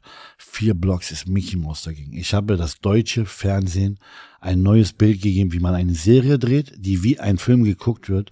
In 90 Minuten guckst du dir eine Serie an. Und ich habe ein krasses Ding gebaut. Ich habe da Regie gemacht mit Olivia Retzer, weil ich da auch gespielt habe. Und ich sage, das ist das krankeste Ding. Ich habe die Elite geholt, die es gibt. Wer spielt mit? Dein also, Sohn spielt mit? Ja, mein Sohn kommt kurz vorbei, sagt, Papa, ich will Fußball spielen und spiele so vor der Tür mit ihm Fußball. Also Stipe Herzeg, Weisel, mhm. Freddy Lau, Mortel und ich. Mhm. Also das ist das Beste, was du je an Gangster-Schauspielern in Deutschland kriegst. Das, also Stipe, Freddy, Weisel ist und so der beste Gangster-Schauspieler, den es überhaupt in Deutschland, Europa. Dass der Typ noch nicht in Hollywood ist, weiß ich auch nicht. Dann habe ich draußen mit der Polizei Ronny Zerfeld, mhm. Nicolette Krebitz, mhm. Katharina Thalbach, Janet Hein Geisel, Kathi Angerer, äh, Rubio Fee spielt mit. So wahnsinnig gut hat die gespielt. Ich habe ihr mal ein ganz anderes Bild gegeben, weißt du? Die sollte nicht. Man sieht, man denkt, Rubio Fee ist einfach eine, eine, eine, eine Frau, die schön ist und sexy ist. Ich habe komplett was anderes aus der gemacht, dass sie, sie kann spielen, so, weißt du, was ich meine? Ich habe ein krasses Ding gebaut, sage ich dir. Und diese Art und Weise, Testo heißt das, ja. Wann kommt das raus? Am 2. Februar kommt das raus mhm. und ich schwöre dir bei alles, ja. Ich schwöre dir bei alles, ich war mir noch nie sicher. Vier Blocks, Aspest, alles, was du bis jetzt gesehen hast an Gangster. Ich habe den härtesten Gangsterstoff in Europa gedreht. Den härtesten. Und das für die Also es ist keine Komödie. Es ist doch, also ich habe, ich, es ist Komödie in dem Sinn, dass die Dialoge schon witzig sind oder dass auf einmal mein Sohn vorbeikommt und sagt, Papa, ich dachte, wir sind Freigänger und dann bringe ich meinen Sohn nochmal zum Training und dann mhm. sagt, komm her, wir spielen Fußball hier. Weißt du, dann kommt die Mutter von Weisel und mhm. äh, dann kommt, äh, bestellen wir einen Döner rein. Also es ist viel zu lachen, aber ich sage dir, es ist das krankeste, gefährlichste Gangster-Genre, was, ich, was es in Europa gibt und da gebe ich dir meine Hand, die lege ich ins Feuer. Das ist mein, ich habe Ahnung von diesem, von diesem Genre. Radikal, wie die Straße ist, wie man spricht und alles drum und dran. Und jetzt bin ich wieder gerade in diesem Wahn, merkst du das? Ich merke das voll. Das ist, also es ist voll kurios, wenn ich dann über diese, meine, meine Kunst rede. Aber ich sage dir. Das ey, meine ich, also dieses Bild, was wir gerade hatten, was ich nicht so richtig beschreiben kann, da saßt du, da warst du der Schwiegersohn schlechthin. Ja, ja. Und jetzt bist du, das merkt man richtig. Ja. Aber ich sage dir, Matze, ich habe, ich will, dass du das weißt. Ich habe das deutsche Fernsehen für die Mediathek, für die, für die ARD, ja, die sind Konkurrenz für einen Streamer, Bruder. Wir haben den härtesten Stoff, den es in Europa gibt. Ich habe den härtesten Gangsterstoff in Europa und ich schwöre dir, ich habe Vergleiche gemacht. Mein Stoff ist stärker von der Intensiv, von dieser das Intensiv her, von dieser Radikalität, von der Ehrlichkeit, von der Kamera her. Ich habe das deutsche, die Filmlandschaft ein neues Bild gegeben. Bruder, ich habe mit Asbest den Server zum Abbrechen gebracht, Bruder. Den Server habe ich zum Abbrechen gebracht. Die gucken auf Schulhöfen, auf Smartphones, Asbest, die, auf Spielkonsolen, Asbest, in die Mediathek gehen sie rein. Bruder, das hat keiner geschafft, Bruder.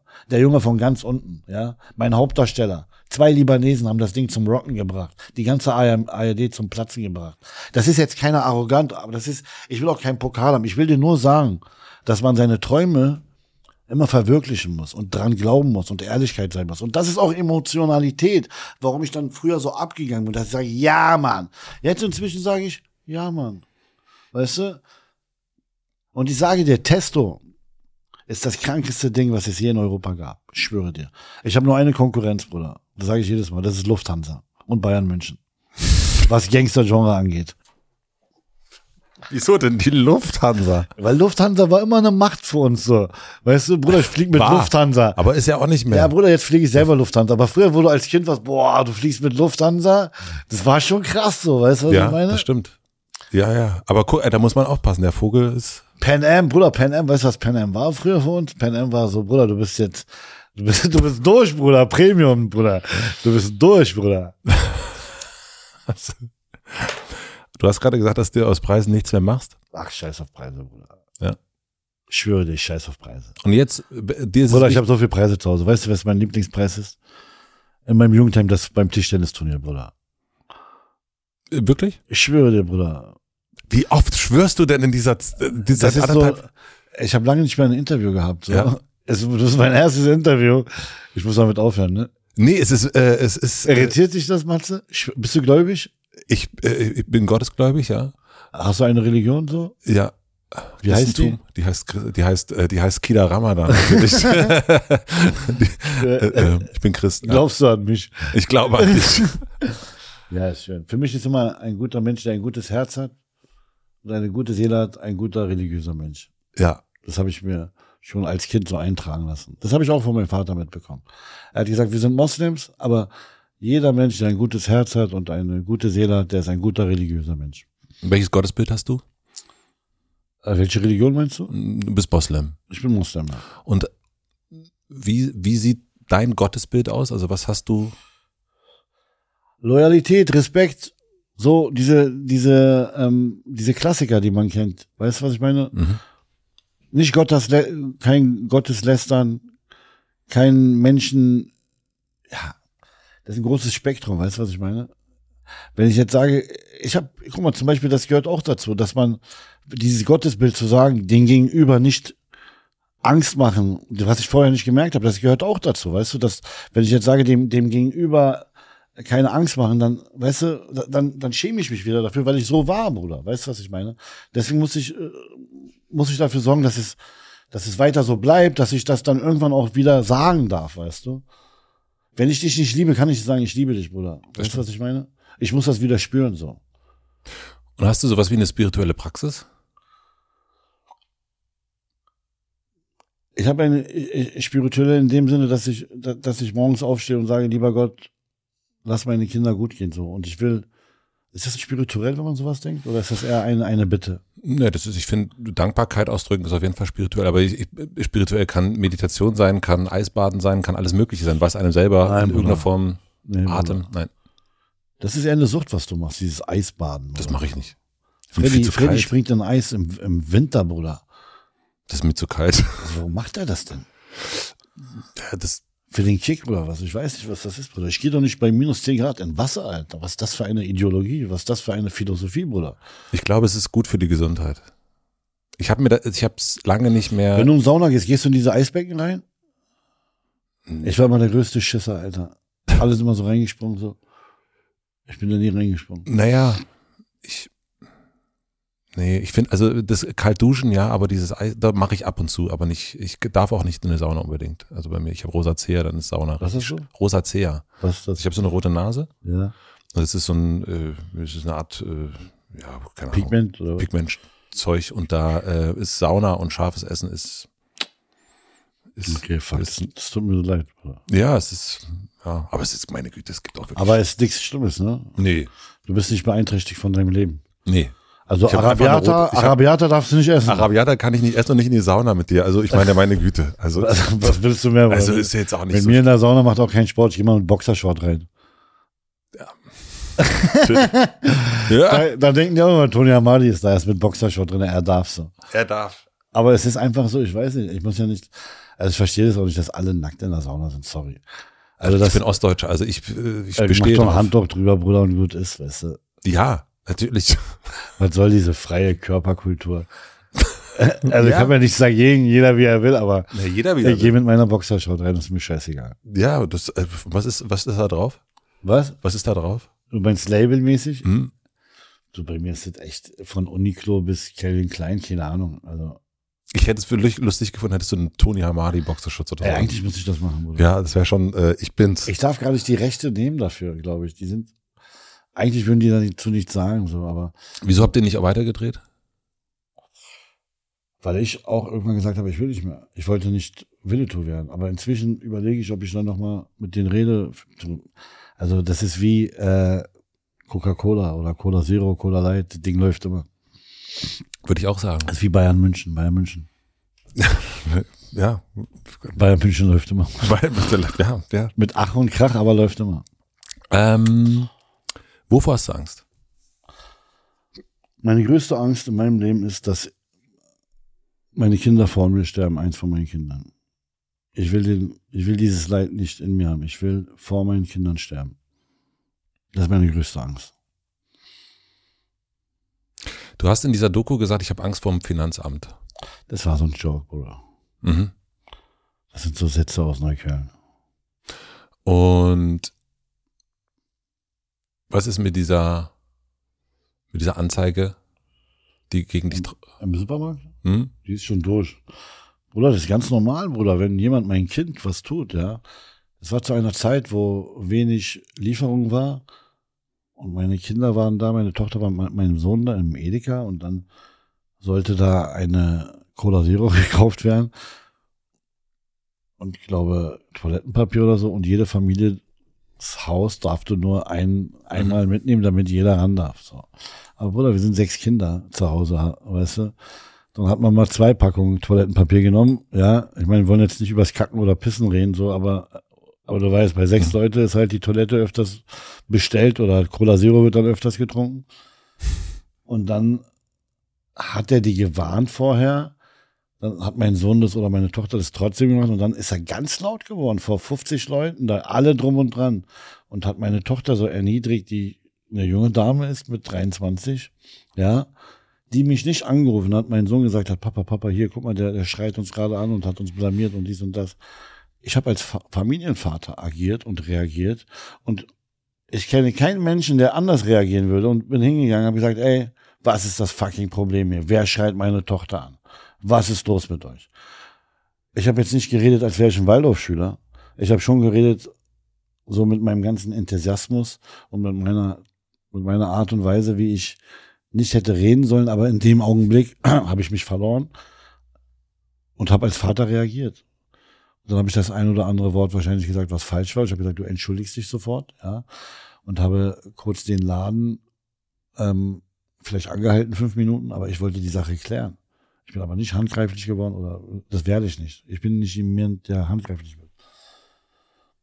Und irgendwann habe ich die Anzeige bekommen und dann ist das halt so, die Bildzeitung ist halt da und die weiß Bescheid, weiß ich weiß auch nicht woher.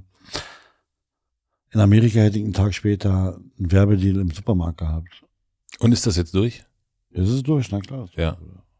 Bruder, was soll denn da passieren, Bruder? Nee, keine Ahnung. Ich weiß. Ich nee, ich frage mich, was soll da passieren? Weißt du, also ich habe doch gar keinen Menschen geschlagen da, ich habe doch gar keinen Menschen. Ich habe nur gesagt, entschuldige ich bei meiner Tochter. Ich habe halt ein bisschen lauter gesagt und habe auch geschrien da. Ja, na klar habe ich geschrien, aber ich habe als Vater reagiert. Mann, ey, verdammte Scheiße, darf ich mich nicht mehr bewegen in diesem Land, Alter? Mhm. Darf ich nicht meine Tochter verteidigen, die erniedrigt, also die ein Schamgefühl hatte, ein junges Mädchen mit 23? Soll ich da hingehen und sagen, entschuldigen Sie bitte die Störung? Äh, was ist denn passiert? Lassen Sie uns doch mal bitte reden also äh, ich weiß nicht, was ich da sagen soll. Ich gehe da rein und sage, ey, was ist los, Alter? Warum machst du das? Ja, ich weiß, du hast recht in dem Sinne, aber warum schreist du meine Tochter an? Entschuldige dich bitte für Schreien. Und dann gucken wir weiter, ob wir uns entschuldigen, dass wir hier eine Packung Cola Zero und Toilettenpapier mehr genommen haben. Es ist komplett in eine falsche Richtung gegangen. Eskaliert dies, das, dann kamen die Bullen, die wollten danach noch ein Selfie mit mir, so unverschämt waren die. Weißt du, was ich meine? Ich meine, ich meine, man muss auch irgendwie frei sein, Alter. Weißt du, wir, wir sind berühmt, wir sind Stars, wir sind in der Öffentlichkeit. Aber wir haben es auch nicht leicht, Bruder. Ja? Wenn wir ausrutschen im Schnee, sind wir in der Titelzeitung, Bruder.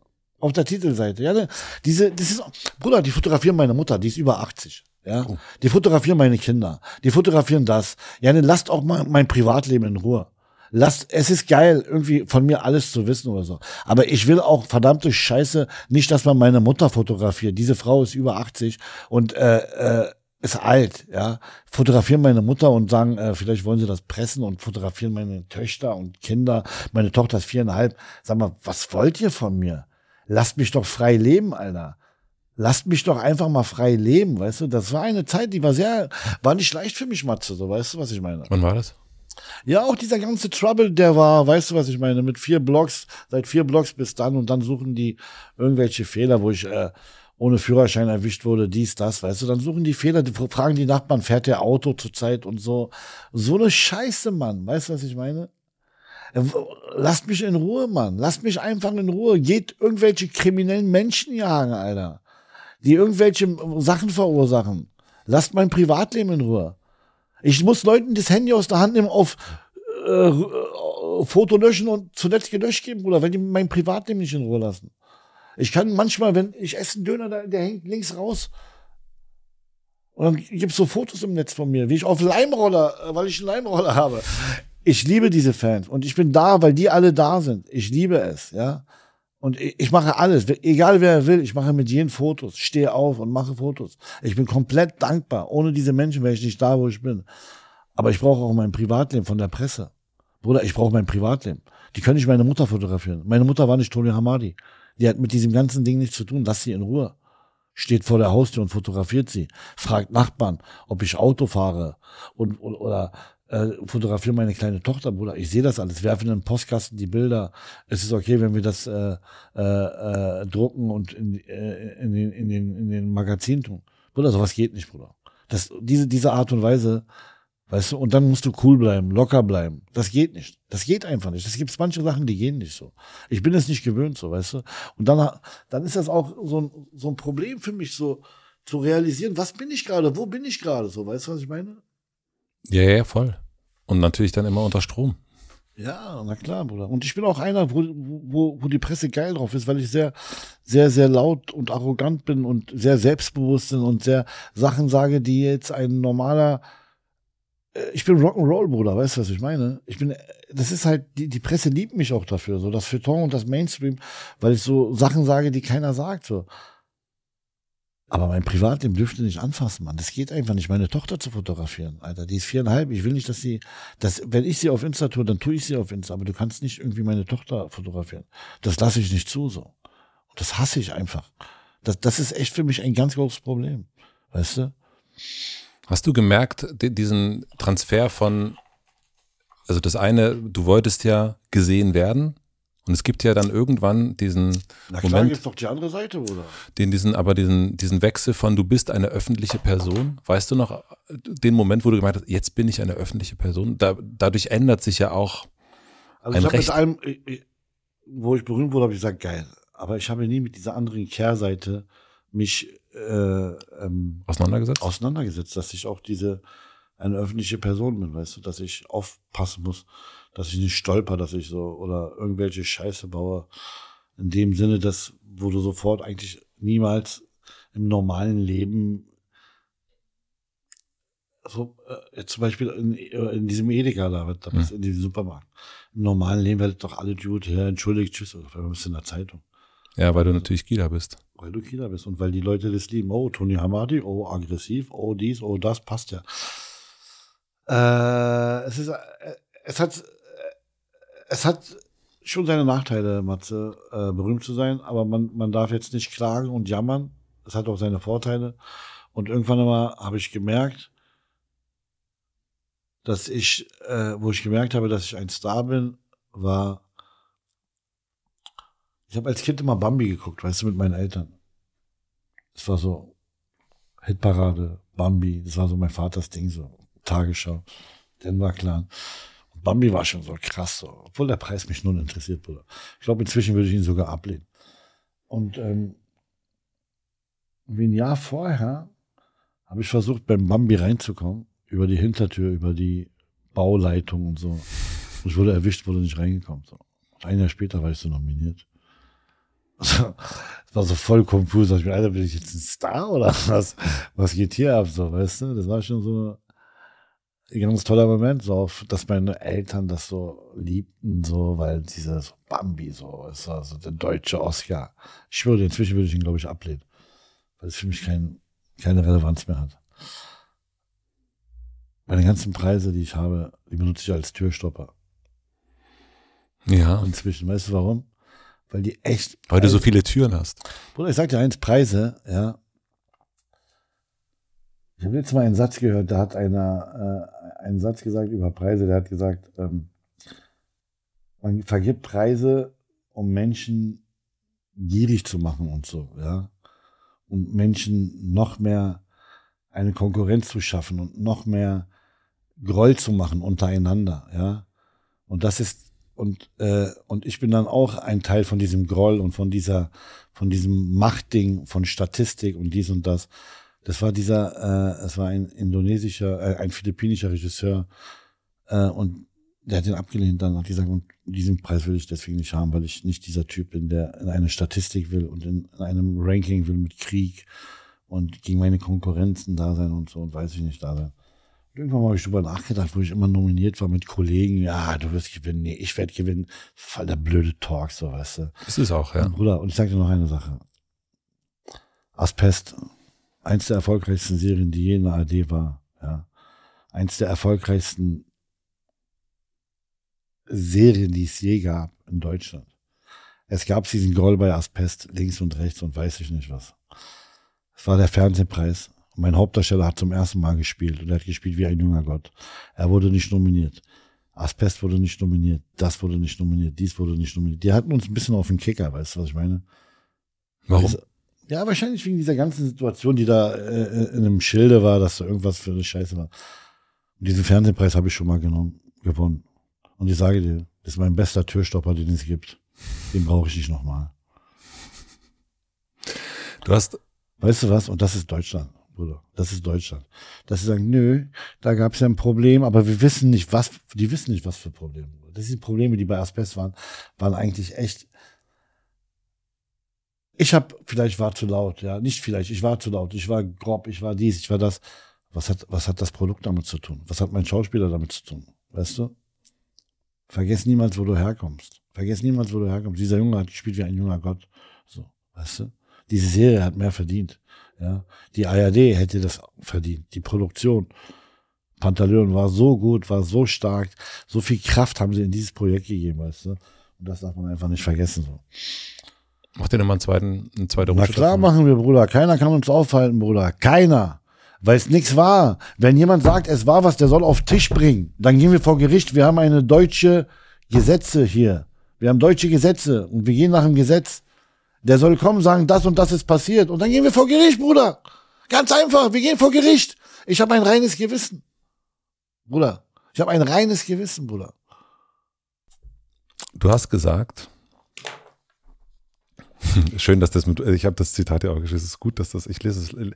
Wenn du nicht diese Einstellung hast, dass du der Beste bist, dann bleibst du immer dieses Waisenkind und stehst in, stellst dich in die Ecke und fängst an zu heulen, Bruder.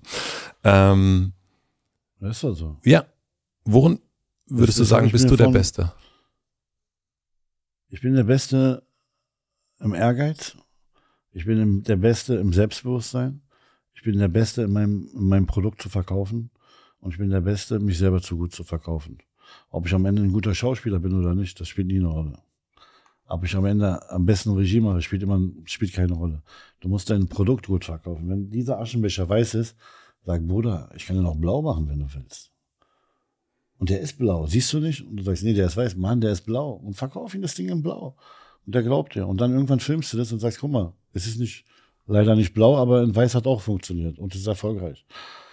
Weißt du, was ich meine? Du musst dieses, ich habe dieses, ich bin der Beste Ding auch früher von Mohammed Ali Klein in meinem Kopf, so weißt du. Ich habe mir viel genommen von diesen ganzen großen Menschen, also großen Menschen, man muss ja aufpassen. Ich habe irgendwann gesagt, die- man muss nett sein zu den kleinen Menschen. Ja, dafür, das habe ich, das war auch in dieser Doku. Ich meine nicht mit kleinen Menschen, dass diese kleinen Menschen von der Hierarchie her klein sind, weißt du?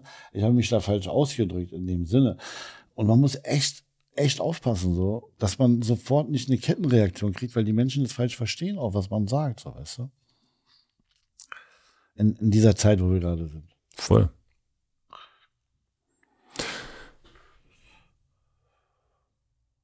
Haben wir noch was vergessen? Ich überlege gerade, ich bin, ich bin so, durch meine Fragen bin ich, bin ich äh, ähm, Ping-Pong-mäßig durchgerauscht. Und ich gucke jetzt nochmal hier drauf, aber ist dir noch ich was hab, Ich habe wichtig? zu viel gelabert. Nee. Ich habe ein Jahr kein Interview gegeben. Ich habe noch äh, drei schnelle Fragen fürs Ende. ja, super, mach, Bruder. Was denken andere über dich, was nicht stimmt?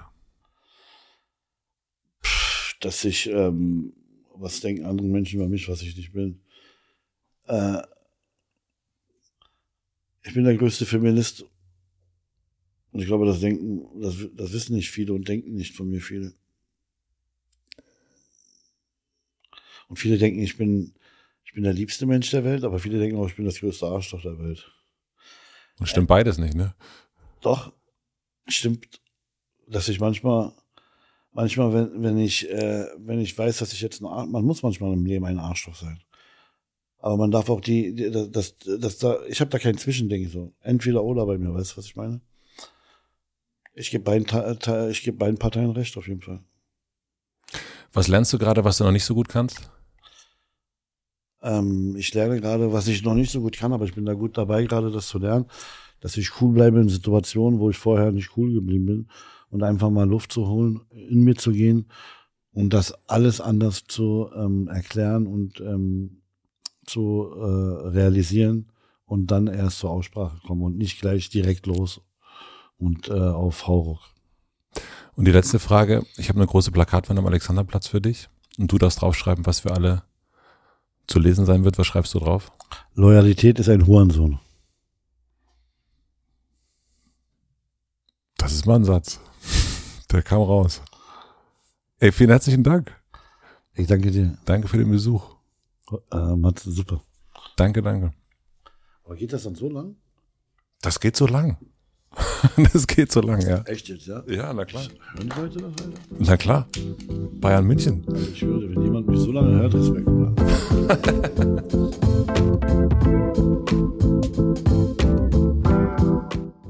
Das war Kida Kura Ramadan. Vielen, vielen herzlichen Dank fürs Zuschauen und auch Zuhören.